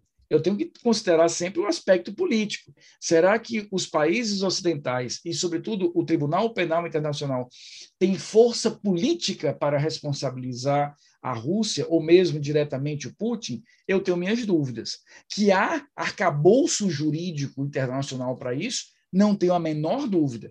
Que estamos assistindo diariamente crimes de guerra na Ucrânia, eu, aquele exemplo que nós usamos do blindado é um exemplo disso. Ontem é, é, houve um, um, bombardeio a uma maternidade, né? Quer dizer, isso é algo claramente ofensivo às regras do direito da guerra. Não tenho a menor dúvida disso. Deixa Agora, eu te perguntar se aqui haverá sobre, espaço sobre, político, não sei. Sobre essa maternidade, Rafael.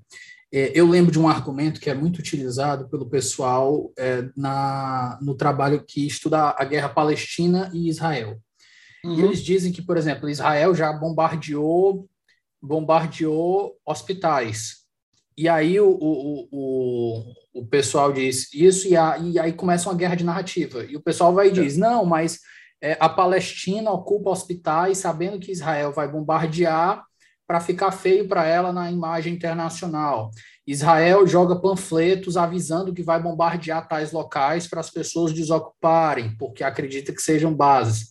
Como é que fica essa parte das narrativas? porque eu vi que parece 17 pessoas saíram feridas e os argumentos de algumas pessoas, e aqui eu, eu posso caindo na guerra de narrativas, eu estou trazendo os argumentos que eu vi, é que aquilo ali é, saiu pouca gente, saiu pouca gente do ambiente que talvez a maternidade estivesse é, desativada, e por isso que a Rússia disse que atacou lá. Só que, por outro lado, a própria embaixada da Rússia na Inglaterra, pela conta do Twitter, foi dizer que aquilo ali tudo era uma farsa que as mulheres estavam maquiadas, isso eu acabei de ler, que as mulheres estavam maquiadas e que aquilo ali não aconteceu. É um nível de, de argumentação que beira o negócio bem orwelliano mesmo, distópico. É. Veja, Davi, a, a, a, primeiro eu queria até resgatar o que a gente já conversou aqui, que a análise que eu faço aqui é muito importante nos tempos atuais de tanta polarização, de tanto é, uso é, descontextualizado de algumas ideias, eu quero que fique muito claro para os seus ouvintes e dentro da nossa conversa que a análise que eu faço sempre é uma análise muito técnica, então assim eu nunca tenho nenhuma predileção por Israel, por Palestina, pelos Estados Unidos. Se você me disser, Rafael, você acha que a invasão uh, dos Estados Unidos ao Iraque se justificava no direito internacional? Não, não se justificava. Agora nós temos que parar de usar um erro para justificar o outro. Né? Um erro é o, não justifica é o, o famoso whataboutismo, né? Exatamente. Mas e, mas e fulano? É, e acabou, aí o argumento acabou. Não, meu amigo, não é assim. As coisas não funcionam assim. Analisemos do ponto de vista é é, é, é, técnico. Então, veja só, o seu exemplo foi muito feliz da questão árabe-israelense ou palestino-israelense, para a gente ser mais técnico. É, pelo direito internacional, o fato do seu oponente se utilizar de determinados estabelecimentos. Imagina que eu tenho um hospital e eu monto dentro do hospital uma central de controle, um centro de comando e controle. Isso não isenta o agressor de responsabilidade internacional. Por quê? Lembra dos princípios: distinção, proporcionalidade, evitar sofrimento desnecessário. Então, eu não posso dizer, olha, eu bombardeei o hospital porque lá estava o comando do, do, do meu inimigo eu precisava aniquilar o comando do meu inimigo. Se morreram civis, se morreram médicos, se morreram. Eu não tenho culpa. Tem. Você tem culpa, sim. Use de outros meios menos é, violentos para subjugar o seu inimigo. Então, é, é, é, agora, aquilo que você falava, eu até tinha anotado por coincidência essa frase para usar aqui conosco, que quando a primeira vítima da guerra sempre é a verdade, não é de hoje. Né? Há uma outra frase muito popular de que a guerra, a, a, história é escrita pelos vencedores. Né? É, é muito fácil. Você é, analisa, por exemplo, o Tribunal de Nuremberg. O Tribunal de Nuremberg é um tribunal de exceção. É um tribunal de exceção. E por que, que a gente mais, tolera? O mais famoso de todos, né? E por que, que a gente tolera? Porque a Segunda Guerra Mundial tinha uma característica muito interessante de que os, dois lados se digladiaram, os dois lados cometeram abuso, mas tinha um lado que era muito pior do que o outro. Então, eu tolero isso de uma forma muito tranquila. Né? Tudo bem que, que, que o Tribunal de Nuremberg tentou amenizar um pouco isso. Se você analisar a história do Tribunal de Nuremberg, há obras interessantíssimas sobre ele, recomendo aqui várias. É, os advogados dos alemães eram alemães, advogados, inclusive, conceituados na Alemanha.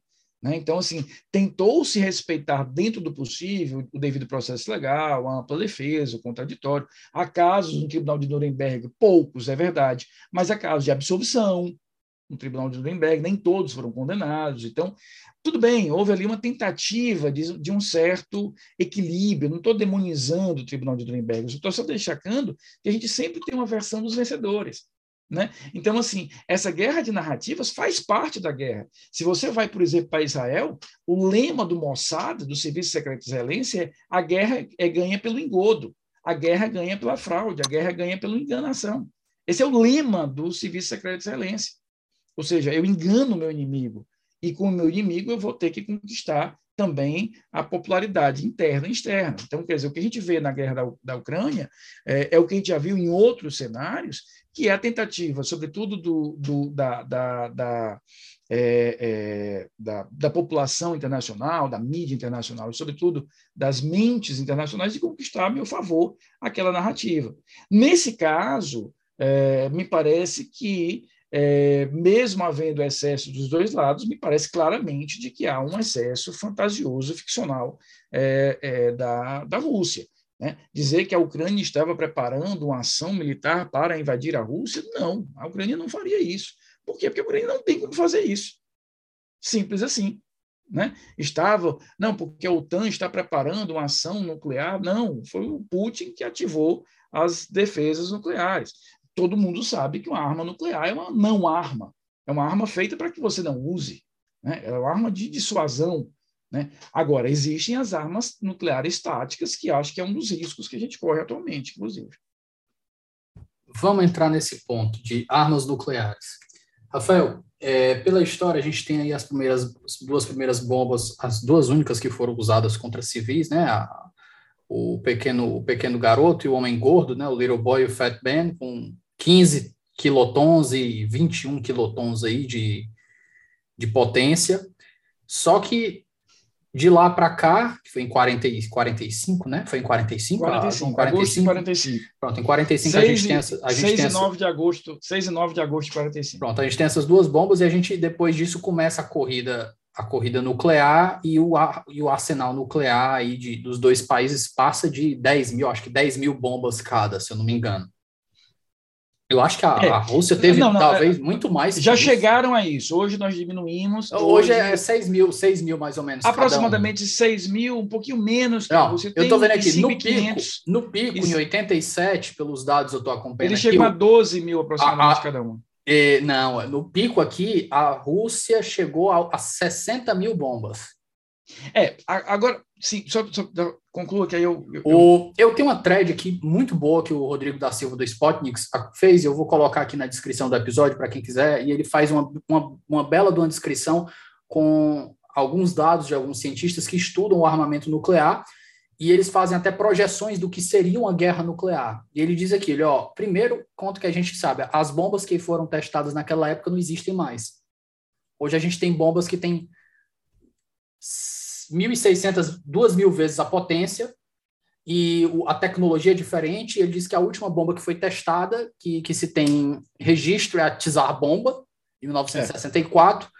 que ela fizeram um comparativo e ele coloca um desenho gráfico aqui que, é, que é, é, é, é, assustador, que ele mostra aqui que a bomba do, do, de Hiroshima e Nagasaki ela alcançou mais ou menos 20 mil pés de altura, a, a explosão da, do cogumelo, né? 20 mil pés de altura é, um, é tipo duas vezes um quebradinho o tamanho do Monte Everest. E ele mostra que a Tsar Bomba ela teve 80 mil com um cogumelo de um diâmetro de, de 95 metros, de, 90, de 95 quilômetros de diâmetro.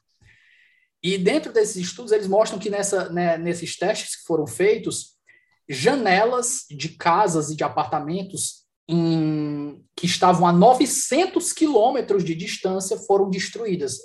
Você estava a 900 quilômetros do, do lugar que detonou a bomba e você tem ali uma destruição. E eu fiquei assim, oh, meu Deus, 900 quilômetros. é daqui para daqui Fortaleza Teresina quase duas vezes. Não, quase duas vezes não, mas é, é uma vez e meia Fortaleza Teresina. É daqui a Recife, né? Quase. Pronto. Recife, a, gente estoura, a gente estoura uma bomba aqui em Fortaleza, as, as janelas lá de Recife vão quebrar. Uma bomba desse pronto. E ele coloca, né, toda a ideia de que quando você dispara a bomba, você tem que saber onde é que o, o seu inimigo tem as bombas dele, você tem que destruir o máximo possível, porque na hora que você disparar, é, é o cataclisma porque o, a quantidade de, de, de dejetos que é jogado no, no, na atmosfera vai fechar a passagem do sol, o, o, chão, o, chão, o chão vai secar, os grãos vão morrer, e a gente vai entrar num momento que, que ele disse aqui que é um negócio assim, a descrição que ele coloca é um negócio assim, você fica com um calafrio só de ler. Mas eu quero te pedir os teus insights aí sobre o, o uso o uso, o não uso da bomba nuclear, como é que ela funciona, como é que ela está sendo regulada e o que, que aconteceu de 45 para cá, o Rafael? Show, show, Davi. Primeiro, a gente te, eu vou começar já por uma questão que eu acho que é fundamental na hora que a gente trata com armamento nuclear, porque isso na imprensa ultimamente tem sido muito discutido. Ah, porque a, a, a Rússia tem tantas mil, os Estados Unidos têm tantos mil, eles já tiveram tantas vezes mais. Há que se ter muito cuidado quando a gente analisa esses números. Por quê? Porque são tecnologias diferentes utilizadas. Ou seja, a, a, nós chegamos a ter é, dezenas de milhares de bombas atômicas nucleares, cada uma dessas potências. O fato de cada uma hoje ter em torno de 5 mil e alguma coisa, não quer dizer que a capacidade de explosão, de destruição destas, seja necessariamente menor do que o cenário anterior. Ou seja, eu estou querendo colocar é que o fato de você ter tido mais no passado e ter menos hoje, em números absolutos, não quer dizer que o risco é menor. Ao contrário. Né? Só para citar um exemplo, a Rússia anunciou o desenvolvimento do que eles chamam de Satan 2, só o nome já deve sinalizar para os nossos ouvintes o quanto é interessante. É um míssil intercontinental, ele estima-se que ele teria um alcance, Davi, de 11 mil quilômetros. Ele tem capacidade de levar é, em ogivas, eu não estou falando do peso total dele, o peso total dele é estimado em 200 toneladas, mas em ogivas nucleares, ele tem a capacidade estimada, estou falando aqui estimada porque a própria OTAN desconhece a realidade precisa, é, de 100 toneladas de ogivas nucleares, que podem ser divididas em até 12 ogivas. Estou querendo dizer que eu posso dividir esse, esse míssil, ele é lançado, ele é aberto em determinado momento, e essas Inter, 12 ogivas... Intercontinental, né, diga-se de Inter, passagem. 11 mil quilômetros, ou seja, eu consigo atingir qualquer lugar da Terra. E eu vou ter a abertura dele e aquelas 12 ogivas, se ele tiver configurado com 12, pode estar configurado com menos, vão atingir 12 alvos diferentes, cada um deles pode ser uma cidade da francesa, por exemplo. Né? Então, se estima, isso foi um cálculo que a OTAN fez, que um deles acabaria com a França. Estou falando com a França, eu não estou falando com a cidade, um apenas. É... Então, é uma arma de dissuasão. Agora, esse modelo que nós estamos conversando é o que nós categorizamos de armas nucleares estratégicas.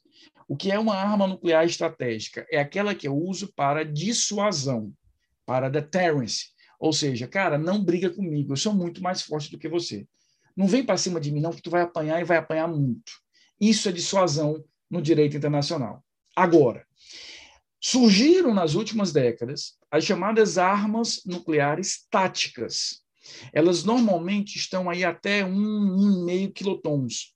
Elas são utilizadas para quê? Para que eu inutilize um porto, para que eu, numa frente de batalha de vários quilômetros, eu possa interditar uma parte daquela frente de batalha. Imagina que o meu país está guerreando com o seu país e a nossa frente de batalha é de 500 quilômetros. Eu uso uma arma dessa tática para inutilizar 200 quilômetros dessa frente de batalha e eu poder concentrar minha tropa nos outros 300.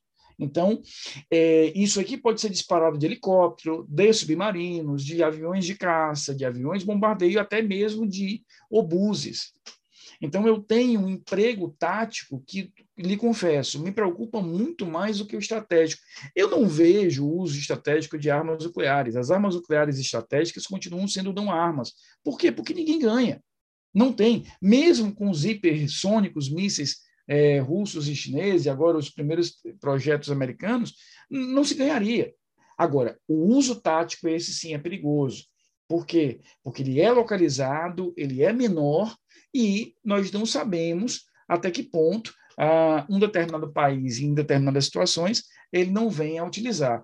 Só para citar um exemplo, né? isso é, é, está sendo documentado, isso, isso, é documentado, inclusive em literatura, até mesmo não especializada, Davi. Depois eu posso até lhe indicar algumas obras interessantíssimas sobre isso. Mas na guerra do Yom Kippur, em 73, a então ministra Golda Meir, ela chega a dizer, ela chega a autorizar aos seus comandantes militares o emprego de arma nuclear, se não existisse outro jeito. Né? Então, veja, a gente fala muito das armas nucleares estratégicas e a gente esquece das armas nucleares táticas. Essas são muito mais perigosas uh, no contexto atual. Eu não vou nem falar aqui, porque a gente perderia o foco um pouco, nas chamadas bombas sujas, né? de usar um, um, um resíduo radioativo por um grupo terrorista, um grupo, um ator não estatal e etc. Né? Então a gente vai ter também que é o que disseram que o, o aquele não sei se é da Síria, que usou, é, acusaram o... ele acusaram ele de usar uma bomba química contra a própria população, que ele é apoiado pelo Putin, esquecido o nome Exato, dele. o Assad. Isso, isso. É. E, Rafael, outro ponto agora que a gente vai conversar, que é onde a gente vai chegar bem naquela pergunta que eu, que eu abri o episódio. É, não esqueci nós vamos, não. Nós vamos para sanções Exatamente. agora. Os, os países em geral, principalmente com a Rússia, todo mundo sabe que guerra é ruim. A é. guerra ela pode ser boa para setores da economia mundial, qual é os setores? Setores de armas, esses setores específicos. Mas a guerra é ruim para o resto do mundo. Ela afeta, a gente está vendo aí os mercados do mundo todo e, o, e principalmente o terceiro mundo aqui, os, os países em desenvolvimento, é que vão pagar todo esse estrago que está acontecendo com a Ucrânia. Né? Então, já, já fica aí o registro. Mas a gente viu aí que o pessoal não quer comprar essa briga com a Rússia porque ninguém quer escalar para um conflito nuclear. Exato. Mas Ou um conflito, mesmo que não seja um conflito nuclear, um conflito de imensas proporções. Né? Mas, assim, exato. Mesmo mas, que ele não existe o risco nuclear, a gente não pode desconsiderá-lo, mas pelo menos um conflito de grandes proporções. Mas aí os países, é, principalmente a União Europeia e os Estados Unidos, eles estão coordenando de maneira muito e aqui não uso nem uma, não vou usar nem um adjetivo que eu que, que é meu, é do, do Federsen do, e do Pontin, que eles falaram que foi surpreendente a velocidade que eles coordenaram as sanções contra, contra o, o Putin. E você está vendo a Rússia aí sendo reduzida a, a um país pré-União Soviética. Porque você vê que o, o, em dois, três dias já teve greve de, de, de mineradores, porque os caras não recebiam dinheiro, dinheiro por causa do rublo o país tá, tem previsão constitucional de direito de reunião pacífica e manifestação, mais de 15 mil pessoas já foram presas, canal de TV já foi fechado, bilionário oligarca russo deixou de ser bilionário, eu vi um cara que perdeu 5 bilhões de dólares, o cara saiu da lista de bilionários por causa do estrago, veio o SWIFT internacional, agora vai vir a sanção sobre o petróleo, e a primeira pergunta, vamos conversar um pouco sobre essas sanções a partir do, da visão do direito internacional. E a segunda, até que ponto o direito internacional legitima essas sanções sendo estendidas para os oligarcas? E aqui, pessoal, a gente não usa oligarca como uma, uma referência é, feinha ou que a gente está sendo muito ocidental com eles, não os caras ficaram ricos se apropriando do patrimônio que era da antiga União Soviética. Não tem outro nome para dar para esses caras. Você pode Bem, ver esse tipo de cleptocrata. É, a, a cleptocrata. É, cleptocrata. Você, pode, você, pode, você pode dizer que outras, outros países têm bilionários da mesma forma, sem problema nenhum de forma. De, Voltamos não, não, ao ponto do erro não justifica o outro. Né? Exatamente, né? ninguém vai usar o atabautismo aqui, não. Se você apontar outro, vai mostrar que a fortuna dele veio de se apropriar de, de patrimônio que era estatal. De boa, a gente dá o, dá o, o, o alcunha para ele também. Mas fica aí essas duas reflexões. O microfone é seu. Vamos lá. É, perfeito. É, é, do ponto de vista, vou, vou começar de forma objetiva.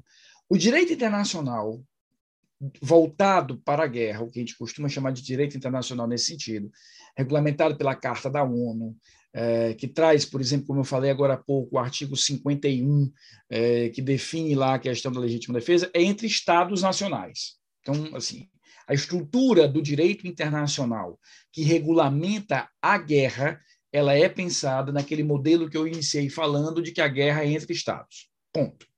Agora, isso não impede, e aí a gente vai tangenciar as soberanias de outros Estados, ou baseado nas soberanias, que eu tome outras medidas.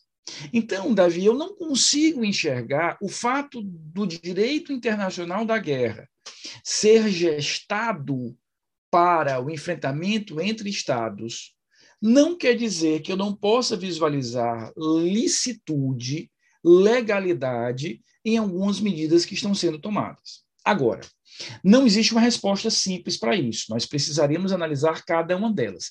Deixa eu te dar um, um, exemplo concreto. É completamente diferente a gente imaginar a retirada do SWIFT, as sanções do petróleo, com o atingimento de patrimônios privados. Agora, aquele patrimônio privado, e aí vem, ontem até um comentarista eu vi, não, porque é, é, é, é, é uma medida hipócrita. Ele tinha descoberto naquele momento que as relações internacionais, em grande parte, são resolvidas com hipocrisia. Né? Quer dizer, não é novidade. Repito, não é uma relação entre amadores ou engenheiros. Assim, tu chegou aqui agora, irmão? Agora. Chegou de onde, meu amigo? É como uma jornalista que eu vi, não, porque é a primeira guerra que a gente Vai fazer acompanha... análise caindo de paraquedas, brother? A, a, é, a primeira, é a primeira guerra que a gente acompanha. Meu Deus, ela estava onde na guerra do Golfo? Ela estava onde na guerra do Kosovo? Ela estava onde na guerra da, da, do Iraque? Mas, enfim.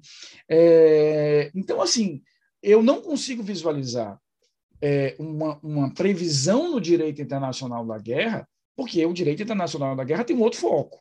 Agora, isso não quer dizer, no meu olhar, que todas elas necessariamente sejam ilegais. Sobretudo porque a gente volta para o ponto essencial. O direito internacional ele não tem uma força coercitiva única. Eu tenho o exercício da minha soberania. Então, se eu digo, meu amigo, você não está mais no meu país e o que você tinha é meu, eu, do ponto de vista do direito internacional, eu posso romper relações com aquele país, eu posso, de alguma maneira, ter ali sanções econômicas, mas na situação como está, o que é que eu vou fazer? Né? Rafael, me permite uma digressão aqui rapidinho. Eu estava acompanhando as notícias, né? E os primeiros a tomarem medidas contra, eu acho que, me, me corrija se eu estiver enganado, mas até onde eu me lembro aqui da, das, dos últimos dias. A Alemanha começou. Isso. Depois veio os Estados Unidos, Canadá, e, Inglaterra. Exato. A, a, a, Inglaterra foi uma das últimas, porque o Boris Johnson ainda está com aquela corda no pescoço por causa daquela festa que ele Exato. deu, a festa do coronavírus que ele deu dentro do gabinete dele. É o tipo Mas ele problema, percebeu também. É o tipo agora... de problema, é o tipo de problema que eu queria para o meu país, né, cara? O, o, o chefe de Estado poder Era. cair, o chefe de governo poder cair porque porque deu uma festa de corona. O tipo de Mas eu, eu, eu invejo, essa, eu invejo esse tipo de problema. Se essa moda chegasse num certo país sul-americano, né? Como é que seria, né? Não é, cara, mas, mas vamos nós. Ele disse, primeiro ele foi se manifestar, a Inglaterra falava, se manifestando que não conseguia tomar medidas contra o Abramovich, o Abramovich já correu, né? Rápido. É, disse que ia vender o Chelsea, Disse que, que separou, separou, se separou do, do conselho do Chelsea. doar o lucro, né? É, disse que se separou do conselho do Chelsea para ninguém congelar os, os patrimônio, o patrimônio do Chelsea. Foi a primeira coisa que ele fez. Depois ele disse que ia vender, ia doar o lucro para os refugiar para as vítimas da Ucrânia. E agora o pessoal caiu em cima e, e acabou de ser a notícia ainda hoje que congelaram os bens dele. Exato. Só que a Inglaterra venda de ingressos. Só que a, Ingl... só que a Inglaterra estava dizendo que não estava fazendo isso porque faltava arcabouço, arcabouço, arcabouço é, jurídico para tanto. E eu fiquei assim, eu, mas espera, ainda que eles tenham arcabouço hoje, foi um arcabouço a posteriori. É uma medida é. completamente ad hoc. Tudo bem que você vai dizer que ah, eles merecem, ah, beleza, mas a gente está conversando sobre direito aqui. Exato, exato. É por e isso aí? que eu acho que não há solução, não há resposta direta, nem há uma solução única. Uh, a gente vai ter que analisar necessariamente caso a caso. É, Essa é, você reconhece é... que o direito, o direito, às vezes, ele é impotente para resolver certos problemas, né? Muitas vezes. Muitas vezes, por quê? Porque o direito, se a gente analisa a estrutura jurídica, ele é uma ciência de reação. O direito, como uma ciência social aplicada, os fenômenos sociais acontecem, interna ou externamente, e o direito leva um tempo para refletir sobre eles e regulamentar. Né? A gente tem zilhões de exemplos. Na, questão que eu estudo especificamente com mais a fundo, que é a questão cibernética, aí que o direito está dez passos atrás. Então, é muito comum que a gente visualize determinadas lacunas e, e, e, incapacidades do direito, porque ele sequer tinha ainda refletido sobre uma situação como essa, ou seja, o nacional de um país que está envolvido na guerra que eu possa, de alguma forma, atingi-lo, porque lá atrás ele teve um vínculo com o governo, ou mantém ainda um vínculo com o governo daquele determinado Estado Nacional. Mas aí você tem a, a, a, a da, da, da ideia de que eu sou soberano, eu vou fazer isso, e se você estiver achando ruim, que você venha me enfrentar. Esse é o problema da atual situação. Nós já chegamos no nível de fervura muito alto e isso faz com que você acabe perdendo a sensibilidade de uma série de medidas. Mas eu queria só fechar outra pergunta que você tinha me deixado, Davi. Mas é... nesse ponto aí, antes que você feche, desculpa, segura o raciocínio para não perder, não perder seu fio. Tranquilo. Eu lembrei agora, você falou isso sobre o Realpolitik, e eu lembrei de um argumento que o Berkovitch, professor Gilberto Berkovitch, coloca uhum. nos estudos dele sobre o estado de exceção. E ele coloca que é, é, lógico que a gente não tem um estado de exceção é, institucionalizado agora, não está definido que é um estado de exceção. Mas a situação, formalmente, é uma situação de exceção, principalmente no ambiente internacional. E ele diz né, que o estado de exceção ele, é, ele mostra que a lei ela é imprestável para regular o estado de exceção porque a, a, o estado de exceção ele busca a legitimidade a partir de um, de um ponto de vista político e não jurídico. Exato. E aí vai toda aquela discussão do, do Schmidt com o Benjamin para saber se existe uma, uma conexão entre o, entre quem o, decide, entre o direito. Schmidt dizia, quem decide o estado de exceção é o monarca, é o, é o dirigente. Ele que vai decidir se nós estamos em um estado de exceção. E, e, e só para aproveitar a ideia, e, inclusive convidar seus ouvintes, porque você fez um, um episódio extraordinário aqui com o meu querido professor Dr. Martoni Monte Alverne, que é meu orientador de mestrado e doutorado, que eu queria aqui publicamente, como sempre faço, agradecer. Ele até hoje é meu orientador, é, está sem dúvida nenhuma entre os cinco melhores constitucionalistas desse país.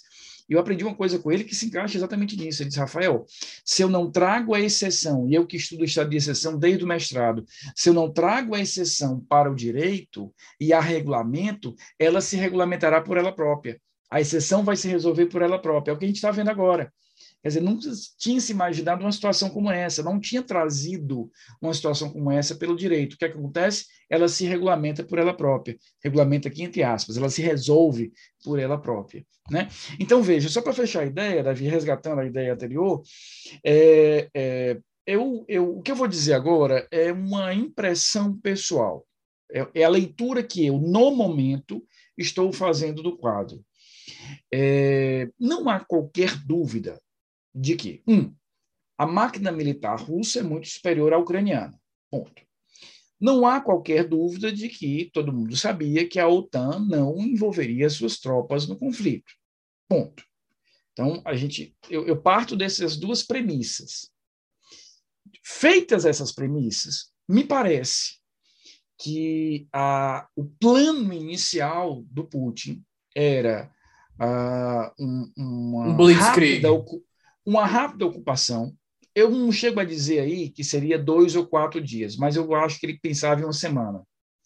E que no, durante o correr dessa semana, o Zelensky sairia do país como outros exemplos nós temos na história. E confirmaria toda a retórica. Diz, olha, ele está fugindo, porque ele é um mero ator, né? Uh, uh, inclusive, eu não aceito isso. A imprensa brasileira usa muito isso. Não, porque ele era comediante, não. Ele é advogado, ele é formado, ele se formou na mesma época que eu. Ele tem uma formação e, e hoje ele é o presidente eleito da Ucrânia. Quer dizer, eu não consigo visualizar isso, um menor ou maior capacidade dele de reação simplesmente por isso. Mas, e ele vinha se preparando para isso. Ele internalizou capitais, ele trouxe investimento em ouro, porém, ele não imaginava uma reação tão unificada do Ocidente. Essa é a leitura que eu faço. Porque, veja só, hoje há um, um, certo lugar comum dizendo, não, mas a Rússia se preparou, ela aumentou em muito suas reservas internacionais, mas ela aumentou em grande parte, estima-se que cerca de um terço das reservas internacionais, alguns falam até em metade, Davi, das reservas internacionais russas, são em títulos do Ocidente que ela não vai poder trocar agora. Com o Swift. E aí, o que, que ela vai fazer com isso aí? Tá entendendo? Vai então, virar assim, refém da, da, da China. E, e a China não, ela, a China tem um movimento que a gente vai precisar de um pouco mais de tempo para entender, porque pouco antes da deflagração da invasão, você deve se lembrar, lá na abertura da Olimpíada de Inverno, Putin foi à China, assinaram um, um, um contrato de fornecimento de gás, a China declarou... Só ia invadir depois, só ia invadir depois são, da, da, da são Olimpíada. super amigos e etc. Hoje, já começa a existir uma certa desconfiança de analistas internacionais de que a China não sabia da invasão. Achava que haveria ali uma pressão, no máximo de alguma operação no leste, e o chinês não é, por cultura, um povo que tolere muito ser, aspas, muitas aspas aqui, traído. Ou seja, de certa forma, ele usou a China em relação a isso. E o chinês ele tem uma paciência de olhar a longo prazo, ele planeja por décadas. Então, eu não sei até que ponto esse equilíbrio que a gente hoje vê sim no russo, russo vai se manter durante muito tempo. Tenho minhas dúvidas em relação a isso. Uh, mas veja, ele imaginava um cenário pelo menos um pouco mais favorável de dominação, sobretudo com a saída do Zelensky. E aí o Ocidente não ia ter muito interesse de comprar briga, porque, poxa, o cara já saiu, já ocupou, o cenário é outro. Como houve uma resistência mais intensa, né, um uso extremamente hábil, que fique claro, eu não estou aqui dizendo que a Ucrânia é inocente, nem muito menos o Zelensky. É uma, não dá, não, esse maniqueísmo eu não aceito. É bom ou ruim, é, é, é, é legal ou não é legal. Não, é, é, todas essas situações internacionais são super complexas complexas. Eu tenho que analisar isso sob vários ângulos, mas que ele está fazendo um uso muito interessante dos meios de comunicação, né? Eu, basta ver o que era ele dia 24 de fevereiro, o que é ele hoje. Né? É, dentro do cenário internacional. O que se projetou no primeiro momento, Davi, inclusive eu pensei isso, era ele vai ocupar em poucos dias a Ucrânia, pode prender o Zelensky, ou vai dizer que ele teve ali uma reação e morreu em combate, encerrou a história. Hoje ele já não pode fazer isso. Hoje seria muito difícil para o Putin, do ponto de vista internacional, por exemplo, prender ou ordenar a morte do Zelensky. Inclusive, Ele se muito grande. Né? Inclusive, né, na, nas negociações, uma das as, não, não foi colocado na mesa a exigência de tirar o Zelensky. Não, que era, uma, já... que era uma das. Era, da, era um dos é. objetivos, né? Tirar, botar um presidente que fosse e, o Lukashenko da vida. E aí é muito interessante, Davi, porque a gente percebe.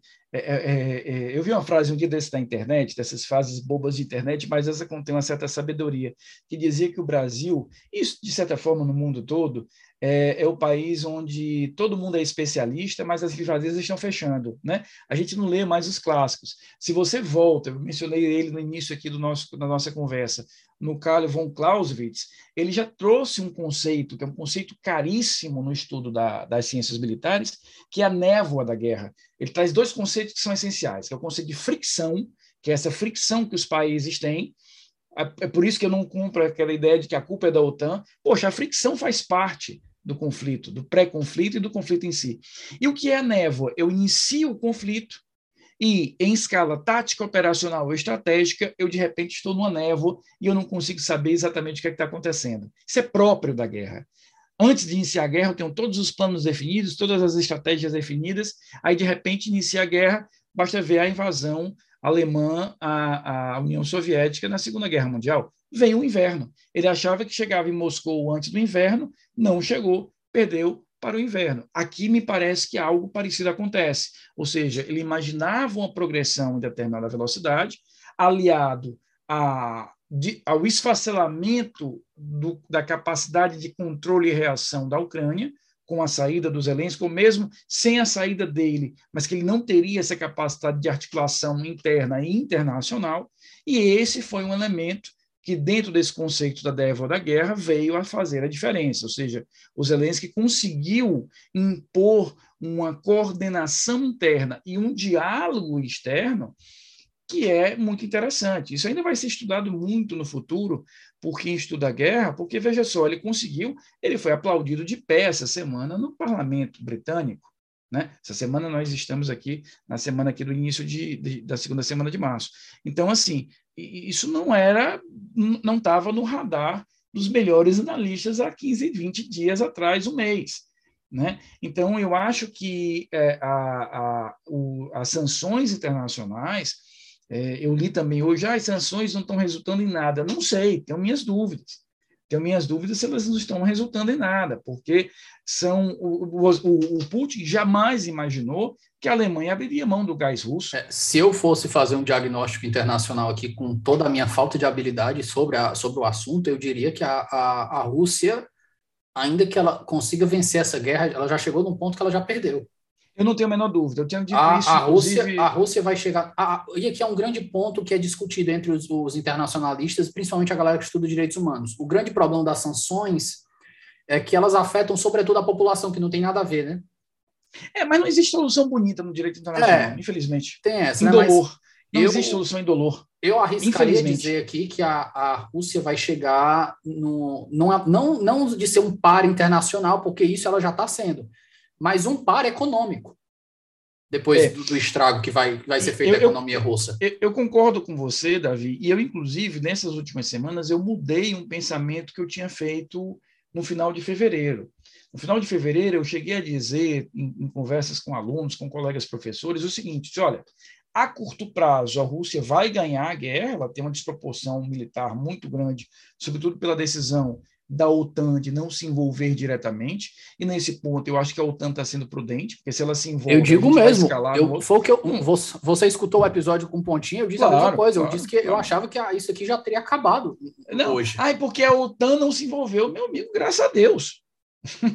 Até porque a, a, a, se a Rússia hoje enfrenta alguma dificuldade com a Ucrânia, ela não teria força. Isso a gente precisa deixar claro.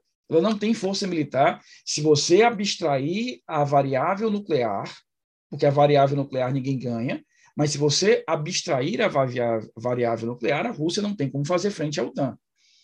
É, é porque, repito, Davi, a gente está vivendo um momento em que todo mundo é especialista. Eu vi uma análise um dia desse do cara dizer, não, mas a OTAN não tem muita força porque é, é, são mais de 30 exércitos e eles falam idiomas diferentes. Ah, tá certo. É só por isso não existe uma coordenação de algumas décadas em que todos os documentos da OTAN são escritos em inglês. Né? Análise, não existe isso. Análises internacionais retiradas daquele canto.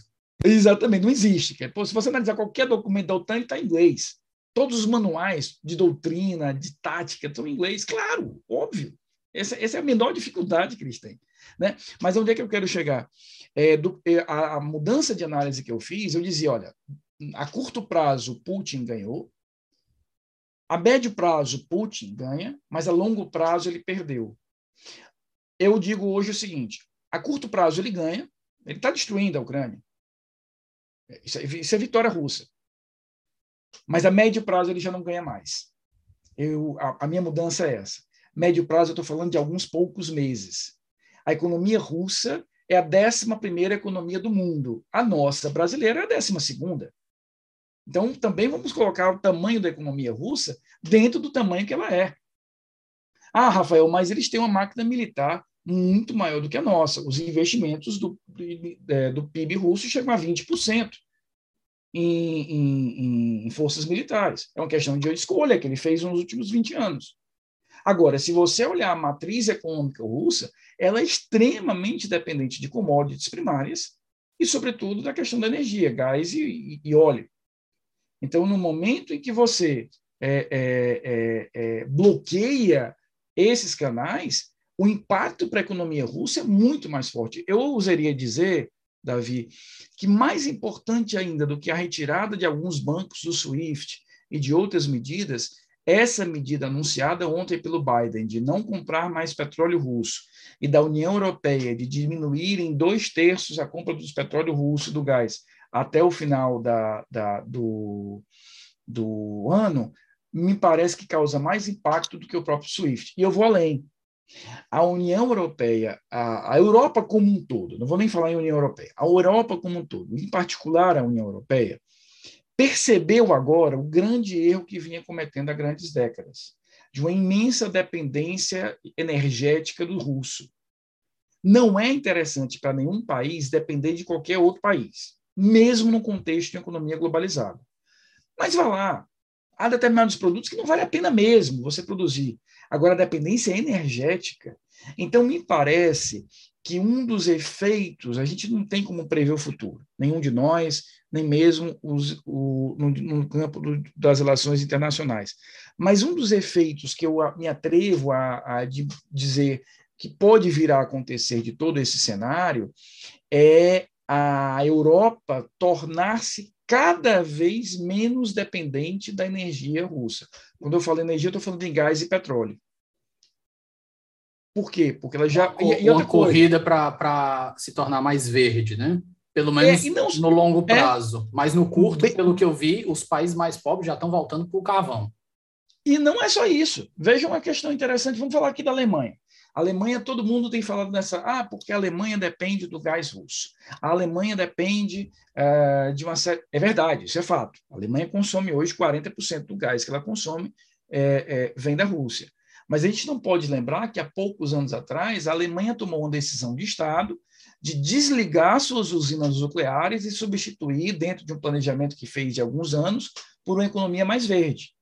Não há nenhum impedimento que ela religue por um tempo essas usinas nucleares para suprir uma demanda momentânea e possa vir a adiar apenas aquele plano de tornar mais verde a sua economia, já que ela está hoje diante de variáveis que ela não tinha há um, dois, cinco anos atrás. Então, veja, a dependência energética europeia é uma realidade mas não quer dizer que ela dependa exclusivamente da Rússia. Ela tem canais alternativos, claro, mais custosos, mais complexos. Não estou dizendo que é fácil isso. É o que é muito mais fácil de falar do que de fazer.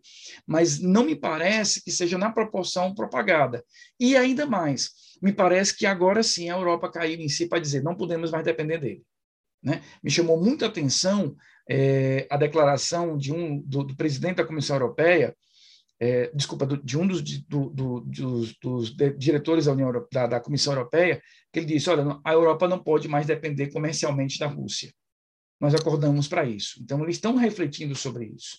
Então, me parece é, é, que a tendência daqui a um tempo é, é, a Europa em geral e alguns países em particular, destaco aqui a Alemanha, vão se tornar menos dependentes da energia russa.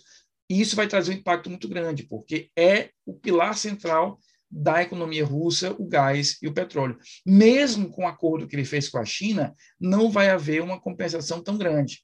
Tá? E aqui a gente não falou ainda de uma, de uma, de uma questão que eu acho que é importante a gente, pelo menos, mencionar, Davi, que é, é, é e, e, reforça aquilo que nós conversávamos agora há pouco, de que o Putin projetou uma situação, um nível de reação e veio outro, Semana passada, ele vocaliza, através da é, porta-voz do Ministério das Relações Exteriores Rússia, que a Suécia e a Finlândia fiquem de olho, que elas podem ser as próximas vítimas. Hum, aí a coisa é muito mais complicada. Só que elas diz, já isso daí já começou a ser votado. Eu acho que até da Finlândia disse que já começou a ser votado dentro do parlamento a entrada na OTAN.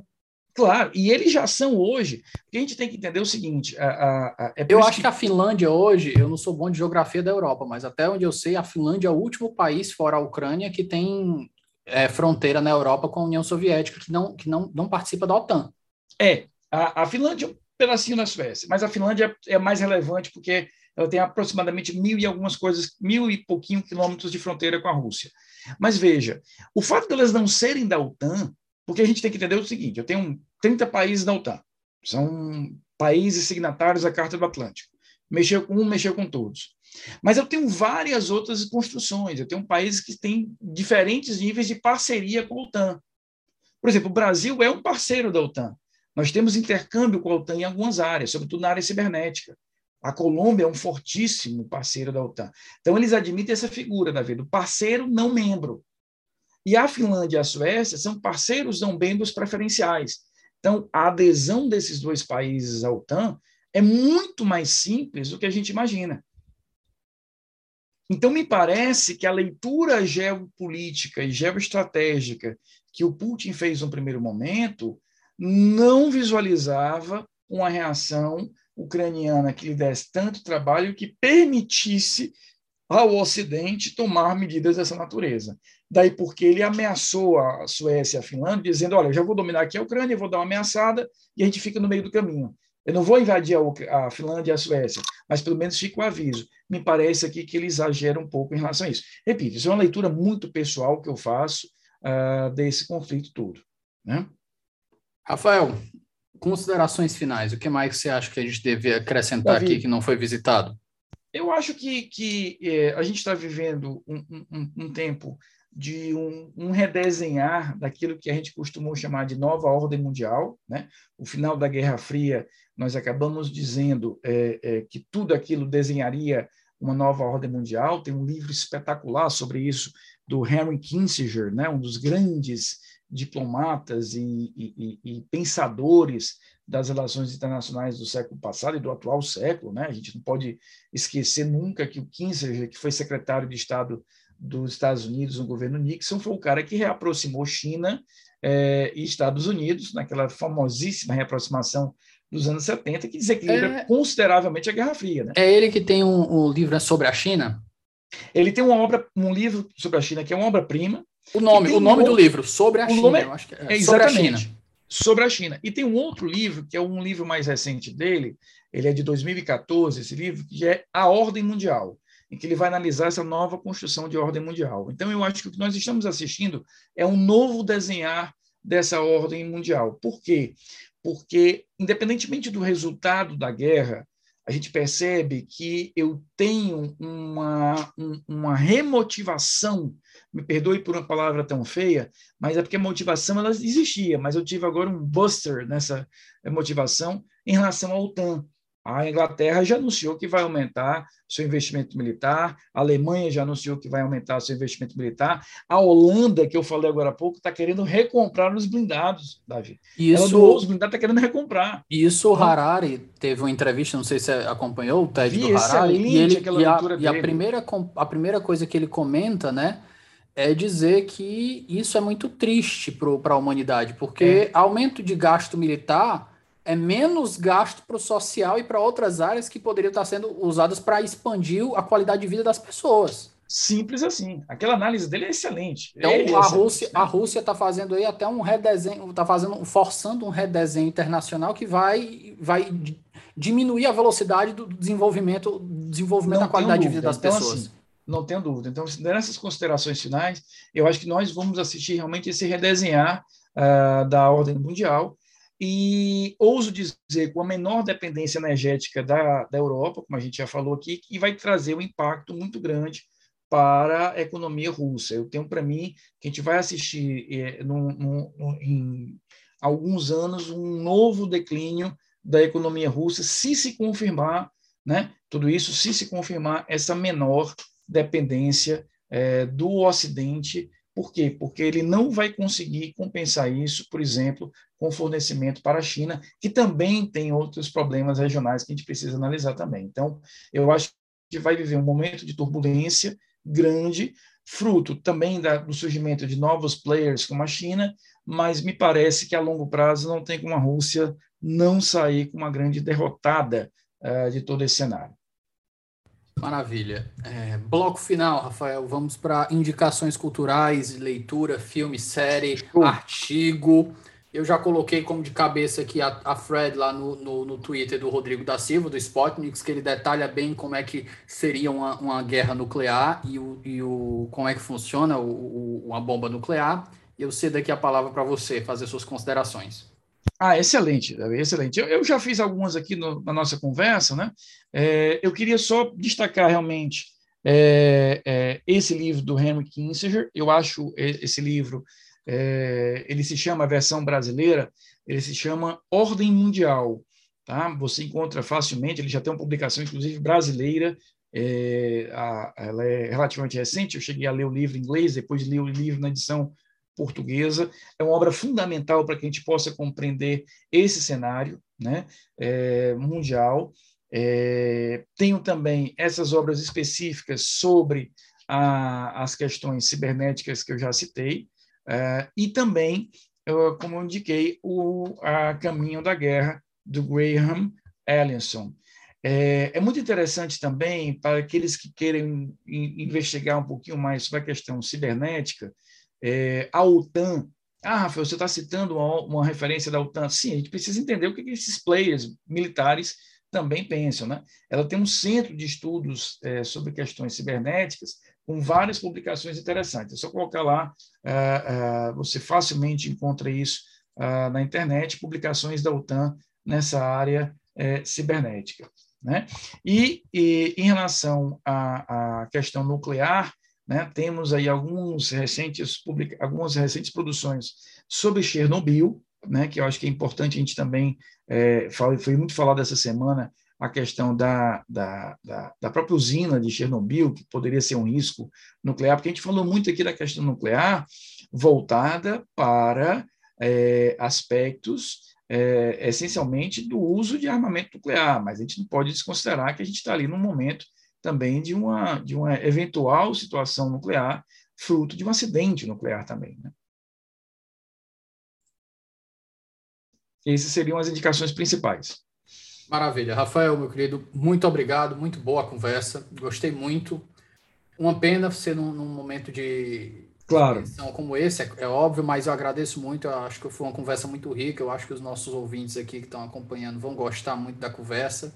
Espero que a gente possa ter oportunidade aí de conversar novamente no futuro. As portas estão sempre abertas, como eu falo para todos os nossos convidados. Meu muito obrigado. Eu que agradeço, Davi. Para mim é uma alegria muito grande. Eu lamento, como eu já disse mais de uma vez, que aquilo que eu estudei, estudo com, com tanta dedicação, ser moda, porque isso traz muito sofrimento para muitas pessoas.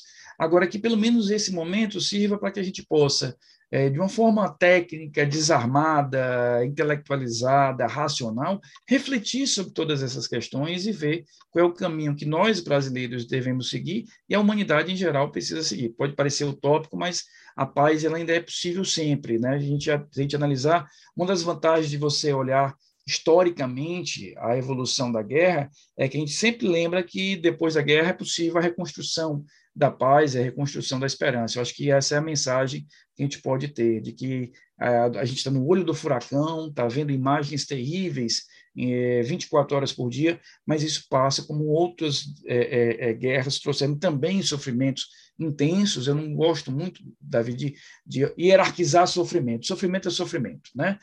A pessoa que sofre, aquele sofrimento é o maior sofrimento que ela teve na vida. Então, não, não vou hierarquizar aqui os conflitos armados nesse contexto. Mas, mas a gente consegue chegar num tempo maior. Às vezes é muito difícil, mas a gente consegue avançar. Então, muito obrigado, estou sempre à disposição. Espero aí que seus ouvintes gostem como nós gostamos de uma conversa tão interessante. Meus queridos, nós ficamos por aqui e até o nosso próximo episódio.